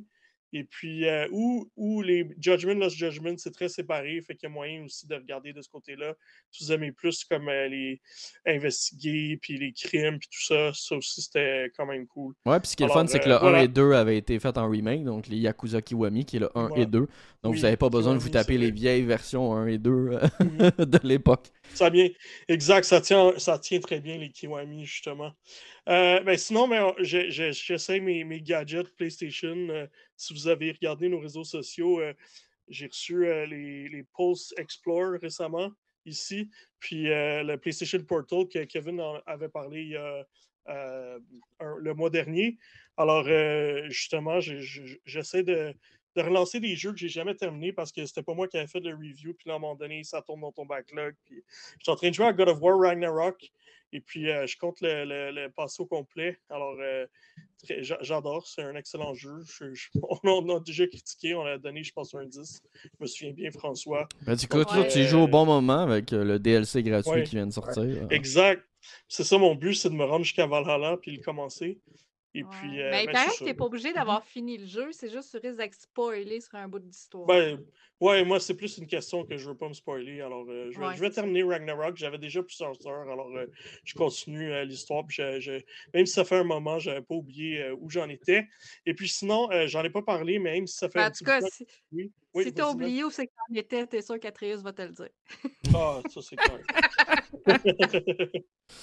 Hey, ça, c'est- ça, vrai que gros- ça, c'est fatigant. Le plus gros spoiler de, de l'histoire de tous les jeux vidéo, c'est Atreus dans ton propre jeu. Ouais. T'as même pas le temps de voir qu'est-ce qui se Non, passe que lui non. te le dit Je te le dis déjà. Cas. Euh, anyway, euh, c'est fait que sinon, mais j'avais pas parlé d'Alan Wake en podcast à ma connaissance. Alors, euh, puis j'ai regardé la dernière, euh, le mois dernier, je t'avais pas parlé. Non, t'avais dit que tu l'avais reçu, mais on n'en avait pas parlé. Ouais, c'est ça. Fait que j'ai joué à Alan Wake 2. Enfin, Remedy avait l'argent et les moyens pour faire quelque chose à la hauteur de ce qu'il voulait. Puis C'est drôle parce que tout le jeu est comme sous le thème de euh, il y a 13 ans qui sont passés entre le jeu, ben, entre la sortie du 1 puis le 2. Puis justement, ce thème-là est très euh, récurrent dans le, dans le 2. Alors, il y a plein de parallèles à faire entre la, la- entre la réalité puis qu'est-ce qu'on vit. Puis justement, ben, on sait qu'Alan Wake, c'est un peu un personnage qui écrit son histoire, puis là, ça se déroule devant ses yeux. Alors, euh, puis là, il est plus sûr c'est lui qui l'a écrit ou si. Puis il y a une question de jouer dans l'espace-temps. Euh, moi, j'aime beaucoup euh, tout ce qu'a fait David Lynch. Puis ce, jeu-là est beaucoup in- inspiré de Twin Peaks. Alors, si on a des fans de Twin Peaks euh, dans le groupe, là, c'est vraiment Twin Peaks en jeu vidéo. C'est capotant. Euh, visuellement, j'en reviens pas que Remedy est capable de faire ça. Euh, Il est beau, hein, il est vraiment beau. ah, il est vraiment là, les rendus des personnages, c'est sur la coche. Là. Euh, c'est, Mm. c'est super impressionnant. Puis euh, c'est très horreur et survie. Donc, encore une fois, on connaît Alan Wake puis sa lampe de poche. La lampe de poche, c'est un outil super important, mais là, on est limité avec les ressources. Les ennemis, ils viennent, c'est des ombres, ils se téléportent vers nous. Ils viennent vraiment agressivement. Puis si tu n'as pas assez de ressources, tu peux vite. Euh, tu peux vite euh, te faire éliminer. Alors, euh, tout est une question de gérer la lumière, trouver les endroits, les espaces saufs, essayer d'éviter les ennemis autant que possible, trouver les ressources, fouiller. Ça peut être très payant, mais en même temps, c'est toujours un risque de fouiller dans les tableaux d'Alan Wake. Et puis, ben moi, j'ai adoré l'histoire. C'est le narratif qui est solide. Puis toutes ces histoires de qu'est-ce qui. de parallèle, de monde parallèle, de sauver un personnage qui est comme dans un autre univers, puis que là, tu le sauves, puis là, tu vis qu'est-ce que lui, il vivait pendant que tu étais en train de le sauver. Il y a plein de connexions super intéressantes qui se font, puis éventuellement. Euh, puis le nouveau personnage de, Saga Anderson est très intéressante. Elle vient bien compléter euh, euh, Alan Wake, qui est comme vraiment un écrivain un peu perdu, qui a vécu tragédie il y a plusieurs années. Alors, c'est super intéressant, c'est très cinématographique, très narratif mais avec une bonne, euh, avec beaucoup, avec des bonnes séquences d'action stressantes, très. Mais c'est pas pour tout le monde. Si vous avez cœur sensible, puis vous avez la misère avec des jeux d'horreur, là, euh, celui-là, il est quand même, euh, c'est quand même assez lourd. Alors, soyez avertis, mais c'est votre genre. Alan Wake, moi, pour moi, c'est dans mon top 3 cette année. on va en parler justement. Il va sûrement être dans notre top 10 qu'on va vous parler tout à l'heure. Mais toute une aventure. Je le recommande fortement. Oh, et pour les. euh, Vas-y. quel Emma. premier pour euh, rembarquer dans celle-là? Ça serait vraiment un- vous faire. euh, ce serait vraiment pas, pas un bon service de le faire sans jouer au premier. Parce que Ouais. euh, justement, tu C'est la recommences. suite de l'histoire. Ouais, même. c'est la- c'est 13 ans plus tard, mais c'est. Il faut que tu ailles jouer au premier. American Dream est un petit peu moins important. À la limite, même le DLC AWE euh, de Control pourrait être un bon complément aussi, mais pas nécessaire. C'est vrai, parce que c'est Euh, tout dans le même oui. univers. hein, Ouais. C'est tout Oui, ben c'est ça qui est super intéressant, c'est que là, Ouais. Remedy, Les ils, ont, ils en ont parlé. Ouais. Exact. Sam Lake qui en a parlé, qu'il faisait le Remedy Connected Universe. euh, Ouais, c'était quelque chose d'important. Malheureusement, ils n'ont pas les droits sur tous leurs jeux. Fait qu'ils ne sont pas capables de le faire avec Max Payne. Ils ne sont pas capables de le faire non plus avec Quantum Break. Mais il y a vraiment des clins d'œil. Le personnage de Sean Ashmore, qui est le personnage principal dans Quantum Break, il est très présent dans Alan Wake 2. Puis il fait des références que tu dis, ah, ok, oui, c'est clair qu'il parle de, son jeu, de l'autre jeu. Sauf qu'ils n'ont pas le même nom. Ouais. Exact ils n'ont pas le même nom. Tu vois que, on- mais encore une fois, il y a peut-être une question de, de monde parallèle. Alors, euh, c'est super intéressant. Là. Euh, Puis, euh, il voulait même aller chercher euh, celui qui est l'acteur qui avait joué dans Quantum Break, qui est mort euh, plus tôt cette année. Euh, J'ai un blanc. Lance Reddick? Lance Reddick. Il voulait même aller chercher Lance Reddick aussi pour faire un personnage. Alors, euh, malheureusement, c'est tombé en l'eau, à l'eau, mais clairement, euh, il y a des parallèles à faire. Puis J'espère qu'ils vont trouver un moyen de s'entendre avec euh, Microsoft pour, euh, pour pouvoir développer ce, ce, ce, vrai, il était publié par. Microsoft. Ouais. Exact, c'était une Ouais. exclusivité. Ouais, et du côté de Max Ouais. Payne, étant donné qu'il y a des. C'est Touquet maintenant qui a les droits. Ouais, c'est Ouais. ils sont en train de faire un, un remake complet, donc euh, ils n'auront pas les droits là-dessus. Ouais, Mais c'est Remedy qui travaille, c'est Remedy qui travaille au moins sur le remake, donc ça c'est cool. Ils sont allés chercher Remedy euh, pour aller travailler. Et euh, Remedy a annoncé une triste nouvelle aussi aujourd'hui, au moment où on tourne le, le- podcast, le décès de l'acteur James McCaffrey qui donnait sa Ah voix oui. à Max Payne, à Thomas Zane dans la série Alan Wake et à Zachariah Trench dans, la, dans le jeu Control. Malheureusement décédé. Donc c'était un, acteur qui était présent dans tous les jeux euh, de Remedy euh, qui est malheureusement décédé. Puis justement, euh, Control, ben là, ça va être la suite. Là, on comprend que Control 2 est, est la prochaine grosse création qui arrive de Remedy. Alors, je suis vraiment curieux de voir comment ils vont continuer de développer le Remedy euh, Connected Universe, même si toi, Mark, Control, c'était pas euh, tasse Non, là. moi j'ai- encore réessayé récemment, puis je sais pas pourquoi. J'adore Alan Wake pourtant. Je- J'ai aucune idée et je ne saurais même pas l'expliquer en fait. Non, Pourquoi ça marche pas? J'ai exactement la même place que toi, moi aussi, j'embarque. Je, je sais pas pourquoi, mais effectivement, euh, Remedy. Remedy travaille sur des très bons jeux. Là. Il travaille sur, ça a été officialisé, là. il travaille sur Control 2, sur un Mhm. jeu nommé Condor qui va être une nouvelle licence où on ne sait pas encore. Le remake qui va comprendre Max Payne 1 et 2 dans le même jeu.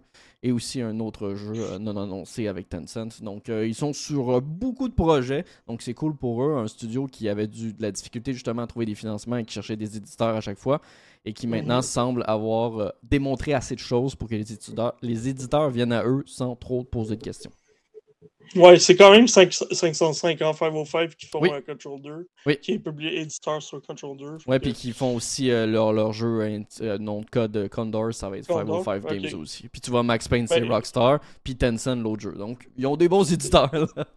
Ça m'a impressionné parce que j'ai appris que aussi que c'était la comme plus grosse œuvre qui sortait, ben, la plus grosse œuvre créative qui sortait de la Finlande en termes de budget. Je trouvais ça vraiment cool de, vivre ça. Parce que je trouvais que par, certains moments, je sais qu'ils sont beaucoup inspirés de la Finlande, mais beaucoup de moments que j'ai l'impression que c'était presque au Québec. Là, je veux dire, euh, forêt de conifères euh, avec euh, les grands lacs, vraiment j'avais ces impressions-là que c'est des pays qui se ressemblent, mais c'est quand même des pays nordiques, là, fait que on peut comprendre euh, les parallèles.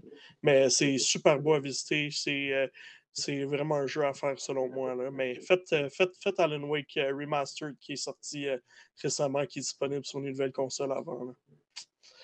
Alors, ben, écoutez, c'est tout pour moi. on va passer tout de suite dans notre section du top 10 Geeks Com parce qu'on a quand même une discussion chargée là-dessus aussi. Non, j'ai remis le tas jeu à quoi? Parce que je n'ai pas de. de, de, de, ben, c'est t'as joué à quoi cette année? T'as joué à quoi cette année? c'est un peu ça dans le fond, hein? Un petit peu, un petit peu. Donc. Euh, ben... on y va dans le, dans le sens inverse? Ouais, on y va dans le sens inverse. Vous avez.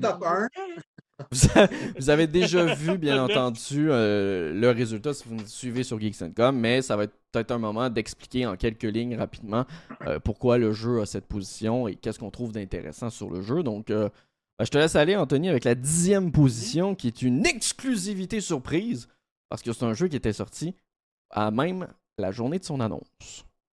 C'est vrai, c'était Hi-Fi Rush qu'on a choisi, qui était par Tango Gameworks, je me souviens bien, qui était vraiment pas connu pour euh, faire un style euh, jeu rythmé très oh, coloré avec euh, de l'action.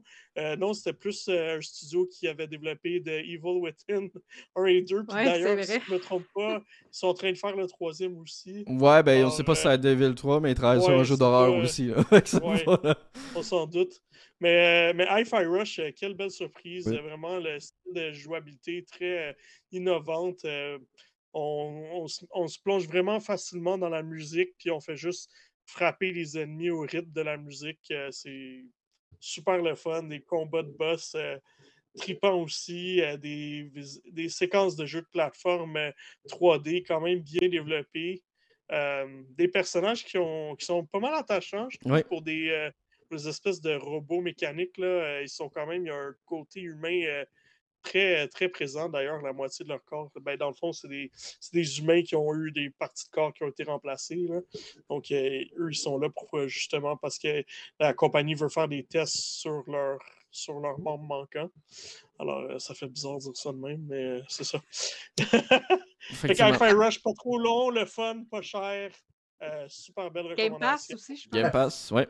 Ça, pas trop cher. Game, Game Pass, surtout. Ah, fait Kevin va l'acheter, lui, c'est ça qui va. Ben là, c'est une exclusivité, fait qu'il peut pas l'acheter sur PlayStation. Ah, il n'y a, pas le choix. mais, il y a une Steam Deck qui est très compatible Steam Deck. Oui, oui, oui, parce que maintenant, euh, Microsoft sort aussi ses jeux sur Steam. Voilà. Ben, prochain. ben oui, la, neuvième position, je vais, je vais servir d'introduction dans tous les jeux, il semblerait. Euh, c'est euh, la suite d'un jeu, d'une franchise très connue. Exactement. Alors, on avait choisi Star Wars Jedi Survivors, que c'est pas nous qui ont fait la critique ici. Mais, euh, effectivement, maintenant que tu penses, effectivement, c'est pas nous. Ah, Kevin y a joué, par exemple? Oui, c'est Kevin. C'est Kevin qui a fait la critique? Ah, Il y avait son cap sa capule de Jedi. je pensais que c'était Max qui l'avait testé, je m'excuse. My God! Qui a fait la critique. Ben, parle-nous-en donc, Kevin, si t'as fait la critique. Ben, Pourquoi il est en 9 position des meilleurs jeux de l'année? C'est ce que je vais faire si tu me laisses la parole, garçon. Ben, vas-y, jeune Padawan. fait que, euh, oui, Star Wars euh, Survivor, euh, Star Wars Jedi Survivor, s'il faut dire le titre complet.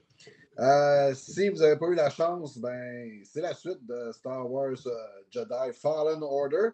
le jeu, en fait, ce qui est vraiment, vraiment exceptionnel, c'est qu'on n'a pas juste pris les bases et on a fait une suite. On a vraiment amené le jeu ailleurs. On a amené beaucoup plus de pouvoir de Jedi, plus d'armes. Ce qui est très, très plaisant dans ce Star Wars-là, c'est qu'on a quand même cinq euh, variations d'armes qu'on peut utiliser, ce qui fait en sorte que le gameplay est vraiment très différent. Les combats sont dynamiques. mais aussi varié selon le, le style que vous préconisez. Euh, les, euh, les, combats sont encore aussi satisfaisants. L'utilisation de, la force est juste géniale. Il n'y a rien de plus gratifiant que de jouer à un jeu de Star Wars puis avoir l'impression qu'on est un Jedi, mais un vrai qui contrôle la force, qui sait ce qu'il fait, euh, qui, qui, a peur de personne, malgré le fait que notre personnage est roux, fait qu'il y a quand même des failles, tu sais. mais bon. On salue les roues. le seul roux de tout l'Empire Galactique. J'avoue qu'il n'y en a pas beaucoup des roues dans l'Empire Galactique, mais. Ben ouais, c'est ça exactement. Fait que Cal Kestis, euh, évidemment, tu sais, il, il, est tout seul, il est le dernier de, de son clan. Le dernier roux. ben, peut-être peut, peut qu'il y en a d'autres aussi, ça je peux pas dire, mais en tout cas, en termes de Jedi, il est pas mal des derniers. Euh, donc, euh, évidemment, là, il veut défendre la veuve et l'orphelin et faire en sorte de redonner les lettres de noblesse euh, contre l'Empire. Et euh, le jeu nous amène dans un scénario qui est vraiment intéressant du début jusqu'à la fin. On embarque au niveau de l'histoire. Euh, évidemment, on se promène au niveau de la galaxie. toujours découvrir des nouvelles planètes, c'est super plaisant de découvrir aussi les, personnages qu'on va, va, va, rencontrer, qu'on va s'attacher, euh, qui va peut-être même se passer des choses avec ces dix personnages. Et évidemment, la question que tout le monde se pose, quand est-ce qu'on va voir Darth Vader dans le jeu? Parce que c'est ça qu'on veut. Hein? Euh, il y a toute cette espèce de suspense, cette construction-là qui est faite. Man, tu ne le diras pas. Ben non, je te le dirai pas. On va falloir y jouer. C'est qui n'est pas là. Hein? Ben oui. Ben écoute, euh, il est là. Fait que, euh, fait que c'est ça. Euh, le seul, enjeu qui fait en sorte que le jeu n'est pas plus haut euh, au niveau de notre top, c'est vraiment aller au niveau euh, technique. le jeu souffre de quelques problèmes de performance, ce qui fait en sorte que malheureusement, la, note a été quand même affectée. Mais évidemment, ça a été quelque chose qui a été réglé depuis. Et si vous y jouez aujourd'hui, ben, vous, êtes, vous êtes pour un bon facilement 25-30 heures de plaisir du début à la fin. Et encore plus, évidemment, si vous décidez de faire absolument toutes les missions qui sont disponibles dans le jeu. Et d'ailleurs, le jeu étant un rabais sur les différentes plateformes à moitié prix à peu près, dépendant des plateformes. Donc, si ça vous intéresse, ben, c'est le moment de l'acheter. T'aimes ça faire piou piou piou, puis pijou, pijou, pijou, c'est parfait. C'était parfait, tes bruits de bouche. après, après le pijou, pijou, ben, euh, passons à d'autres types euh, d'élimination, cette fois-ci dans un monde près de l'enfer. Ça, c'était mauvais. Oh là Oh là là. Oh là là. Non, Anthony, Moi, j'ai même pas euh, entendu, hein, j'ai balancé les images. Hein. J'en peux plus, là. Excellent. Fait numéro 8, on a Diablo 4, euh, qui a été vraiment une grosse obsession pour moi euh, à sa sortie le 6 juin. j'ai joué comme un fou. Je sais que c'était pas parfait. Mais je trouve que euh, pour un Diablo au lancement, la barre était tellement basse avec Diablo 3 que je trouvais que c'était une belle réussite. Euh, visuellement, il était super. Euh, en termes de narration, je trouvais que c'était très solide, une belle qualité, beaucoup de doublage de personnages. Tous les, textes étaient, étaient narrés. Il y a des quêtes secondaires, il y a beaucoup qui étaient très pertinentes, puis qui n'étaient pas juste qui n'était pas plate, là, qui avait de quoi raconter pour vrai, puis euh, qui complétait bien euh, l'histoire. Et puis, euh, même que le jeu s'est bonifié avec le temps, Blizzard a été très proactif pour faire des corrections. La saison 1 était un peu plus difficile. La saison 2, en ce moment, roule encore. les, premiers, les premières impressions sont très positives. Les gens sont contents des changements qui ont été faits. Alors, je suis content de l'entendre. Je ne suis pas retourné depuis la saison, depuis que j'ai terminé la saison 1. Euh, parce que, à un moment donné, euh, j'ai joué, euh, je ne sais pas combien d'heures, des centaines, des centaines. puis repartir des personnages à chaque saison, c'est un, peu lourd, mais ils ont rendu la tâche pas mal plus intéressante maintenant, apparemment. Alors, très curieux d'y retourner. C'est sûr que pendant les fêtes, là, je vais essayer de m'y mettre, m'y remettre. Puis surtout que la saison 3 aussi va commencer. Je pense qu'il y a des rumeurs qui disent fin janvier, début février, avec encore pas mal d'améliorations. On sait qu'il y aura un DLC complet, là, si je ne me trompe pas, l'année prochaine alors euh, qui va probablement être vendu là, à plein prix, peut-être plus cher. apparemment, il y avait euh, Blizzard testait le marché pour voir si les gens seraient prêts à payer 100$ pour un DLC. Ouais, Alors, euh, on en parlait dans le dernier podcast que M. Phil Spencer aurait, selon les rumeurs, quand il a appris ça, euh, là j'ai un petit appel une fois que la transaction était terminée. Ah ouais, il a pas aimé ça. Il semblerait que lui était comme vous voyez pas que vous avez assez de, de, de tapes sur les doigts de tout le monde, ce serait peut-être le temps de, euh, hein, de, de se calmer un peu là. Vous avez Et Activision. oui, sur le Game Pass, ils vont-tu euh, sur le Game Pass, vont-tu inclure les DLC? ou- Ben, habituellement, oui, c'est ça l'affaire. Fait que, tu sais, ils sont comme. Calmez-vous, là. On a repris le leadership. 1er janvier prochain, Bobby Kotick et compagnie s'en vont officiellement. que, euh, Attendez un peu, on va regarder ce qu'on va faire. voilà. Mais je trouvais qu'à même niveau de gameplay, ils sont restés avec cinq classes. Les cinq classes sont, moi, j'ai trouvé quand même variées. Beaucoup de critiques qu'il y en a certains qui c'était juste un bouton que tu pesais. Mais je suis pas d'accord. Je trouve que la plupart, là, quand tu avais un build euh, intéressant, tu avais quand même une bonne rotation. C'est sûr qu'il a été simplifié pour les consoles. là. Diablo, c'est comme ça depuis le 3. Mais euh, quand même, euh, j'ai beaucoup aimé et j'ai hâte de voir la suite là, de ce jeu-là. Parfait. Et ben, direction le numéro 7 avec les origines d'un des personnages les plus importants pour le studio Platinum Games. Ouais, Ouais, man, je vais te laisser. euh, Ah. Bayonetta Origins, Cereza and the Lost Demon. J'aime ça dire ça, c'est super le fun. Euh, on s'en va dans les origines de Bayonetta avant qu'elle soit Bayonetta, puis en plus, je trouvais ça super intéressant comme nouveau jeu parce que ça nous sort complètement de la Bayonetta adulte avec ses jeux son jeu d'action. Oui, c'est ça, je pensais que t'allais dire ce que. Kevin mime, là. Je pensais pas que t'allais dire. Je pensais pas que t'allais dire autre chose, mais bon. avec ses petites lunettes, puis qui, qui lance du gun avec ses souliers à tout le monde. Tandis que là, c'est une petite fille. Ouais. Puis, tout ce qu'elle veut, elle, c'est sauver sa mère qui est enfermée dans un genre de donjon. Fait que là, ce qu'elle va faire, c'est qu'elle va partir dans la forêt d'Avalon pour affronter euh, les créatures de cette forêt-là en compagnie de Chouchou. Qui est, euh, Chouchou. ouais, c'est Chouchou. Chouchou. Demon. Hey, mon- il dit souvent. en plus- Oh my god, il dit souvent en plus dans ce jeu-là.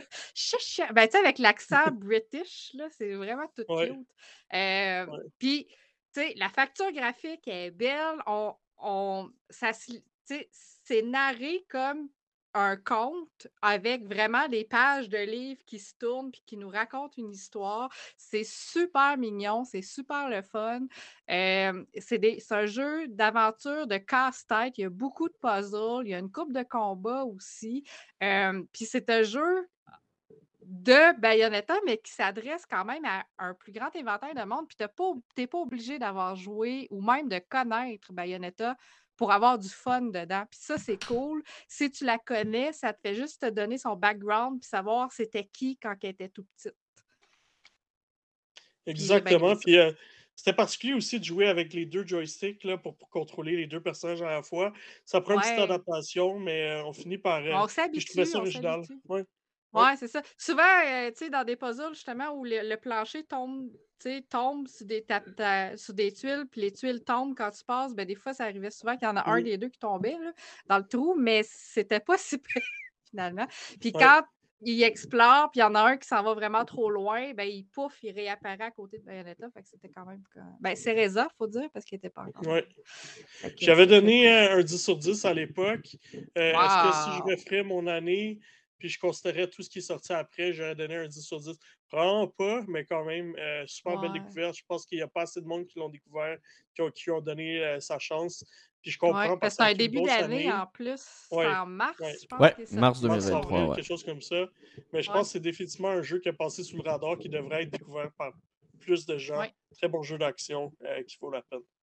Exclu Switch. Oui. Le numéro Exactement. 6 de notre top 10 des meilleurs jeux de l'année, ben, c'est euh, un, un des meilleurs jeux euh, de la scène indépendante québécoise euh, qui a été mis de l'avant dans de nombreuses catégories et qui a remporté beaucoup de prix euh, lors des derniers Game Awards d'ailleurs. Ouais, ben là, euh, c'est en fait le jeu indie de l'année. Même pas besoin de Yes, nommer. Fait que, yes, yes, yes. c'est- oui, le fait que le jeu soit fait au Québec, c'est juste incroyable. Puis ça fait en sorte que s'il n'était pas déjà sur la map Sabotage Studio, ben, il- maintenant, ils le sont officiellement. Euh, donc, suite à leur succès de Messenger, il euh, nous arrive avec cette fois-ci Sea of Stars, un jeu complètement différent. Euh, rien de l'action avant l'action qu'on avait habitué à la Ninja Gaiden avec The Messenger. Maintenant, on est dans un jeu de rôle pur et dur, comme dans les années 90. Et c'est pas Beau pour rien parce que. Ouais. l'inspiration, c'est Mario RPG et le populaire, si pas le. Le mythique. Best of all time. Ouais, exactement, Chrono Trigger. Et euh, les développeurs ne s'en cachent pas que ces deux jeux-là ont été euh, les jeux qui ont inspiré Sea of Stars. Si euh, vous, a- vous êtes nostalgique, si vous avez encore envie de jouer à un jeu à la classique, le tour par tour, mais qui amène des mécaniques quand même modernes à l'intérieur du jeu, Sea of Stars est pour vous. Euh, honnêtement, on, accroche avec les, les- les deux personnages principaux qui sont euh, Zell et euh, Valène. Valère. Valère. Euh, je le dis Valène, mais c'est Valère. Et euh, leur ami Garl, qui est un gros glouton, qui est juste très, très comique. Il donne des coups de casserole. Il donne on des coups de casserole. De, de les suivre dans leurs aventures, qui est autant une histoire qui est, je dirais, très, euh, très cliché, très classique dans son approche, et, euh, mais très facile d'accès pour absolument tout le monde de tout âge. Euh, on, reste qu'on embarque, puis il y a une nostalgie qui, qui s'empare de nous, puis il y a des moments de mouvement, des moments comiques. Euh, le jeu, honnêtement, c'est, dans les meilleurs jeux de rôle que j'ai fait dans les dernières années. Juste un petit, une petite coche au-dessus euh, de euh, notre surprise Chain Echoes euh, l'année, l'année précédente. Euh, honnêtement, il y a juste du bien à dire sur ce jeu-là, à part le fait qu'il n'est pas encore en copie physique. Mais ça, euh, qu'est-ce que tu veux que je Oui, oui, tu l'as en copie physique Asian. Et je, j'en veux pas. Je veux de Nord-Amérique. Oui, puis on veut, puis on veut les voix québécois aussi. Pourquoi je vois. Euh, Oui. euh, Pourquoi je vois, j'imagine Kevin devant le studio sabotage avec sa pancarte? Et où ma copie physique? Et La où ma copie physique. Oh là là. Ben écoute, on passe euh, à des de héros québécois à un héros international euh, très connu à travers le monde, l'un des héros les plus populaires de la franchise Marvel, avec la suite qui était très attendue. Là, je fais-tu des bruits de. Non, Toile non, d'araignée? Non, non, on va éviter. On va éviter. Oh. Ça, c'est Star Wars, ça. Hey. Alright, euh, ça suffit le liaisage. Alors, euh, écoute, euh, Marvel Spider-Man 2 qui vient prendre du meilleur studio de la génération actuelle, selon moi. Euh, Insomniac Games. Ils ont, ils ont nous ont livré un Ratchet Clank que j'ai adoré. Et puis, Marvel Spider-Man 2 a été aussi excellent. Alors, euh, la, suite qu'on attendait tant, qui euh, fait que les deux hommes araignées font équipe. Et puis, on peut vraiment changer de façon fluide entre les deux. On peut se déplacer dans la ville en euh, se téléportant quasiment, instantanément. Là, vraiment, il n'y a pas de délai. C'est juste comme super fluide. Le jeu au complet est fluide, euh, mais l'action est toujours euh, euh, intense. Puis nos personnages se déplacent rapidement. Et les Spider-Man évoluent en plus dans, cette aventure-là. Alors, on n'est pas toujours coincé avec les mêmes pouvoirs. On a plus de pouvoirs que dans les premiers. Alors, ça amène un peu plus de variété à la jouabilité. Je pense que je m'a pris 25 heures pour le faire à 100%. Euh, c'est un bon investissement. On ouvre la porte pour plusieurs suites possibles dans plusieurs directions. Je pense que j'en ai compté quatre. Alors, euh, possibilité de DLC, de 3, de spin-off avec Venom. Il y a vraiment. euh, c'est trippant. Puis j'ai trouvé que la sélection des méchants était bonne. Euh, Craven est solide, euh, épeurant, violent, un vrai chasseur. Et euh, Venom l'est tout autant, évidemment. Alors, euh, deux euh, gros ennemis qui sont des points centrales puis qui sont importants dans l'univers de Spider-Man qui font, du font que le jeu est excellent. Les missions secondaires, pour une fois, là, je les ai toutes aimées. Il n'y en a pas une que j'ai. Il n'y a pas de pigeons. là, J'en parle souvent. J'ai parlé à chaque fois que je parle de Spider-Man, parlé des missions poche de pigeons du premier. Il n'y en a pas dans celui-là. C'est le fun. Et puis la narration, l'aventure et beaucoup de rebondissements. aussi, c'est une, une approche que je ne connaissais pas. D'où vient Venom, puis le personnage qui devient Venom, c'était pas une itération de Spider-Man auquel j'étais habitué. Alors, je trouvais ça génial qu'on prenne ce risque-là. Alors, sans faire de spoiler, c'est une excellente aventure, une belle découverte. Eh ben, pas une belle découverte, mais un jeu qu'on attendait qui a répondu aux attentes. Encore une réussite signée Insomniac Games qui, qui vaut la peine. Et on passe d'une exclusivité à une autre exclusivité. Cette fois-ci, c'est un retour de la 2D après une dizaine d'années d'absence pour une franchise aimée de tous. Marc, tu t'en Je peux en parler, j'ai pas joué. Mais. j'ai pas joué, donc je peux. qui disent le contraire, moi. Mais... bah oui, mais j'ai joué un peu, mais j'ai pas, pas, pas fait encore sur le jeu. Là, je suis en retard dans mes jeux Switch. Euh, ceux qui ont été sur, euh, sur le, le, feu Twitter qui est devenu X, vous avez vu mon nombre de jeux que j'ai joué sur la Switch. Ça n'a pas été ma console la plus utilisée cette année, donc je suis un peu en retard dans mon backlog. Oh, bah, bah. Euh, mais, mais je peux en parler. Mario Wonder. Ben oui, je peux quand même en parler parce que je, suis capable de ben le décrire le jeu. Ben, c'est le retour de la 2D hein, avec Super Mario, premier opus totalement original depuis plus de 15 ans pour Nintendo sur la franchise. Les développeurs se sont vraiment laissés aller cette fois-ci avec beaucoup d'humour, euh, des niveaux toujours aussi incroyables, des pouvoirs à la Mario incroyables également. Je vous rappelle qu'on peut se transformer en éléphant. Euh, Anto, bruit d'éléphant maintenant. Merci. Euh, ce magnifique. Moyen, moyen. Euh, bref, c'est un Mario, je pense que euh, pour ceux qui ont joué, euh, ils vont être d'accord, mais c'est un Mario qui regroupe toutes les bonnes idées qu'il y avait auparavant sur les stéroïdes. donc c'est vraiment poussé au maximum. Je pense que ça va être dur de faire mieux par la suite pour un épisode en 2D pour Mario. Et ben, si vous ne l'aviez pas encore joué, comme moi, ben, vous aurez peut-être le temps dans les prochaines semaines, les prochains jours, de pouvoir profiter de cette nouvelle aventure qui, je vous rappelle, permet aussi, encore une fois, de jouer en coopération. Donc, c'est un jeu qui est offert pour toute la famille. Euh, donc, vous pouvez jouer avec vos enfants et vos Kevin aussi. Euh, ouais, c'est le fun parce que pour une fois, je pense que c'est du pareil, mais aussi ils, ont réussi à rafraîchir la licence parce qu'ils nous amènent dans le royaume voisin du royaume champignon.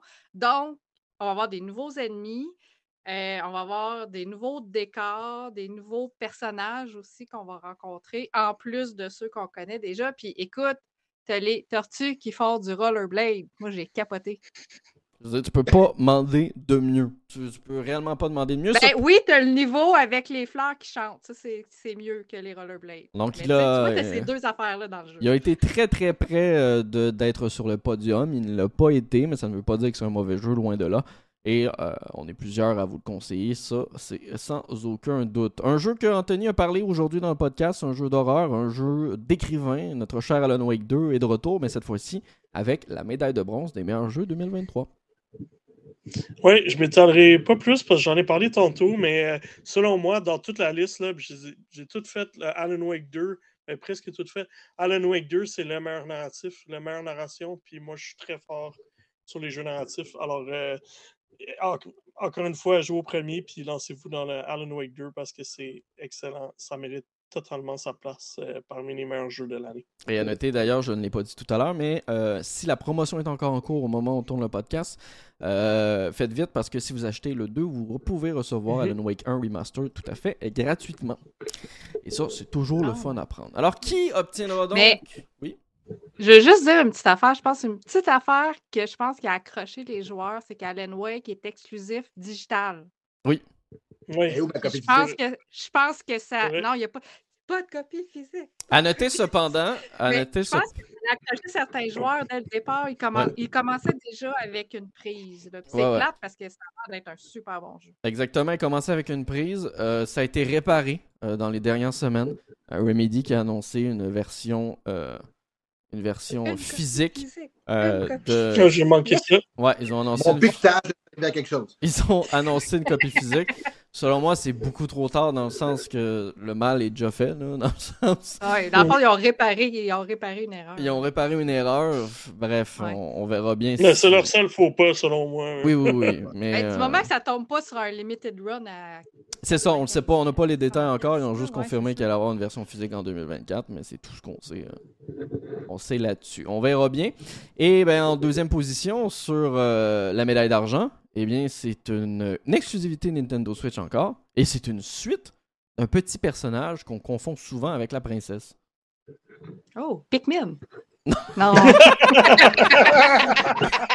Comment Wow, faire faire le saut à tout le monde? pas ça. Je m'attendais pas à ça. Oh là là. Non, vous rassure, c'est pas Pikmin pour les gens qui nous écoutent en audio. Ah non, pas mais Pikmin. Pikmin 4, c'est un super bon jeu. Oui, oui, oui. Mais non, on parle de, de Legend of Zelda, Tears of the Kingdom. Vas-y donc, Anto. Ok, c'est bon, je suis là, laissez-moi s'il y avait quelque Non, chose. non, moi, j'allais pas Je parler embarquer. vu que je parle beaucoup. Euh, Tears of the Kingdom, euh, dans le fond, suite de euh, Breath of the Wild, où est-ce qu'on ajoute vraiment des éléments de construction? Alors, euh, ça, c'est super intéressant. C'est vraiment, euh, on est.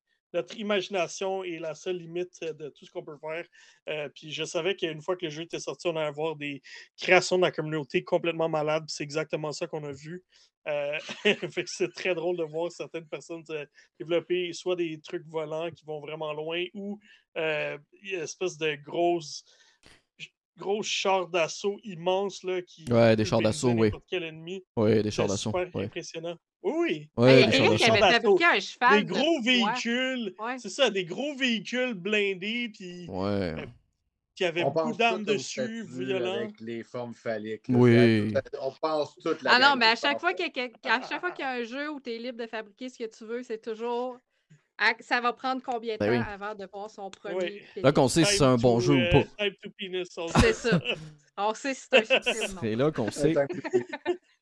Non, puis je pense que ça, Euh. je pense que ça a convenu les attentes. Tu sais pourquoi il y a deux suites dans un top 10, ce qui est quand même rare, hein, parce que des fois c'est dur de faire une suite dans un, dans euh, trois suites avec euh, Jedi, Ouais, j'oubliais. trois suites. Quatre suites. Il y a un autre jeu? Cinq suite? suites. Hey, Il y a plein de suites. Ah oui, c'est vrai. il y a Star un- Wars Jedi, c'est suite. Diablo, c'est tout de suite. Ouais, mais Diablo, c'est une suite qui se suit, oui et non, là, c'est tout de mais. suite. Zelda, c'est tout de suite. Baldur's Gate, c'est tout de suite. c'est Je tout pense de qu'il y a, il y a pas- y a c'est Sea of différent. Stars qui est un jeu original. Oui, mais euh, non, non, mais dans le sens que je parle d'une suite directe, là, euh, donc euh, de, de Legend Teaser of the Kingdom, je pense qu'il a ravi plusieurs personnes. Et je pense que cette année, on a vu des suites complètes, c'est-à-dire c'est pas nécessairement des suites qui vont révolutionner le genre au complet, mais c'est des suites qui euh, corrigent tous les petits défauts, euh, qui- petits petits défauts qu'il y avait sur les opus précédents, tout en améliorant grandement l'aventure. Et je pense que c'est ce qui fait la force euh, de notre cher The Legend of Zelda Tears of the Kingdom. Qui est d'ailleurs un jeu La, la grosseur de l'univers m'avait vraiment Ouais. impressionné parce que là, vu qu'on avait trois niveaux, qu'on pouvait aller autant dans les catacombes, ben, dans les, les sous-sols de Hyrule, que dans les airs avec les, les plateaux euh, volants. Moi, ça- je trouvais que ça avait vraiment donné une plus-value au monde ouvert. Même si j'ai donné un- une, une moins bonne note que, que Breath of the Wild, c'est vraiment parce qu'il y avait quand même un peu moins l'effet de surprise de la découverte de nouveaux moteurs, de nouveaux univers, de tout, tout nouveau. Là. Ça- Ouais, mais ça a été. ça fait pas, ça fait pas en sorte que c'était pas un excellent jeu. C'est un très, très, très, très, très, très bon jeu. D'ailleurs, on l'a mis deuxième, c'est pas pour rien. là. Non, non, non, exactement. Et euh, ben, tu l'as un peu spoilé il y a quelques secondes, mais notre premier euh, n'est nul Oups. autre euh, que euh, le jeu euh, qui a été le meilleur jeu sans équivoque partout à travers la planète, peu importe les sites, peu importe les classements, c'est Baldur's Gate 3. Non, c'est Elden Ring, encore une fois, qui remporte la table. Ah là là là. Ah, nice, non? Ça aurait été excellent. Oh là là, mais Mais, euh, que dire ce Baldur's Gate 3? Je sais que c'est ton genre. Kevin. euh. L'excellent Baldur's Gate. Euh, ben, c'est difficile de parler de Baldur's Gate sans parler de euh, Larian Studios, qui est, euh, honnêtement, vient de se mettre, euh, genre, tout le monde euh, dans leur petite poche. Pour ceux qui ne connaissaient pas ce studio-là, euh, il y avait seulement les puristes de jeux Ouais. euh, Dungeon and Dragon qui connaissaient vraiment ce studio-là parce que c'est eux qui ont fait l'excellent, l'extraordinaire euh, Divinity euh, 2, euh, qui est un jeu euh, tout simplement exceptionnel. Ben, Divinity Original Sins 1 et 2, dans le fond. Oui, ouais, exactement. En fait, les deux, le deuxième, évidemment, est meilleur que le premier, mais si jamais vous n'avez pas eu la chance de jouer à ce jeu-là, ben, vous comprenez comment ils ont pu se rendre à faire Baldur's Gate 3 et faire de ce jeu-là un jeu tellement de qualité. Ce qui, est, euh, ce qui fait en sorte que Baldur's Gate remporte la PAM, c'est si on a parlé d'une liberté d'expression dans Tears of the Kingdom, ben, dites-vous qu'elle peut être poussée à un paroxysme encore plus élevé avec Baldur's Gate 3. Euh, quand on parle de euh, liberté, c'est vous pouvez faire tout simplement tout ce que vous voulez dans ce jeu-là. Euh, si vous n'avez pas envie de vous battre dans un combat, ben, vous pouvez empoisonner les ennemis, le camp au complet, et vous ne faites pas la bataille du tout. Il y, a une tonne de scénarios, une tonne de possibilités autant au niveau de vos actions qu'au niveau des dialogues, euh, évidemment. Et le tout est euh, joué euh, par des acteurs qui ont tous un niveau exceptionnel d'interprétation. C'est pas pour rien que l'acteur que j'ai oublié son nom malheureusement a gagné au niveau des, des, Game Awards. La meilleure performance. Comme meilleure performance, effectivement. Euh, c'est juste exceptionnel. Euh, des heures et des heures, ne serait-ce qu'avec une seule partie. Mais évidemment, euh, il y a plusieurs classes, il y a plusieurs possibilités. Donc, un jeu avec une rejouabilité juste extraordinaire honnêtement, là, s'il y avait juste un seul jeu que vous devriez faire en 2023, ben, c'est Baldur's Gate 3. C'est pas pour rien qu'on ait donné notre top 1. Euh, ça, ça, ça, va, ça pourrait vous durer des heures et des heures durant une année complète, puis vous n'aurez jamais l'impression de jouer au même jeu. C'est quand fait un jeu euh, si exceptionnel. Non, puis je pense que ça a démocratisé, euh, ça a démocratisé aussi. Hein, c'est ce qui fait en sorte que Baldur's Gate a une note si haute partout à travers la planète. C'est que le jeu est très accessible et qu'il y a peut vous intéresser, même si vous n'êtes pas un amateur du genre ou du tour par tour, peu importe. Donnez-lui sa chance, essayez ce style, même si vous n'êtes pas un adepte du style, et on est persuadé que vous allez tomber en amour avec le jeu. Oui, mm. c'est le fun pour les fans de Dungeon and Dragon, un jeu qui joue avec les dés. Euh, ça, c'est vraiment trippant. je sais que ça, c'était un highlight pour plusieurs. Alors, euh, le jeu s'est beaucoup inspiré de Dungeons Dragons dans beaucoup d'éléments, puis ça a été payant. Ça les a bien servis. Euh, le jeu est en early access, si je ne me trompe pas, depuis 2021. Ça aussi, ça les a beaucoup aidés à peaufiner la chose puis à créer euh, un jeu qui est presque parfait. Ouais. Et l'acteur, c'est Neil Newbon. Merci, Marc. Ce qui est, ce qui est le fun, c'est que c'est la deuxième année de suite que le jeu qui remporte le plus gros prix c'est un jeu qui a démocratisé un genre qui est considéré très niche. Tu sais, les Elden Ring avec les, les Souls-like, qui est comme un style très, très particulier que pas tout le monde peut apprécier, a fait en sorte que énormément de gens se sont, euh, se sont essayés sur ce style-là. Ben, la même chose avec euh, Baldur's Gate, qui est euh, vraiment là pour les amateurs de Donjons et Dragons, viennent de, de donner un gros coup de pouce.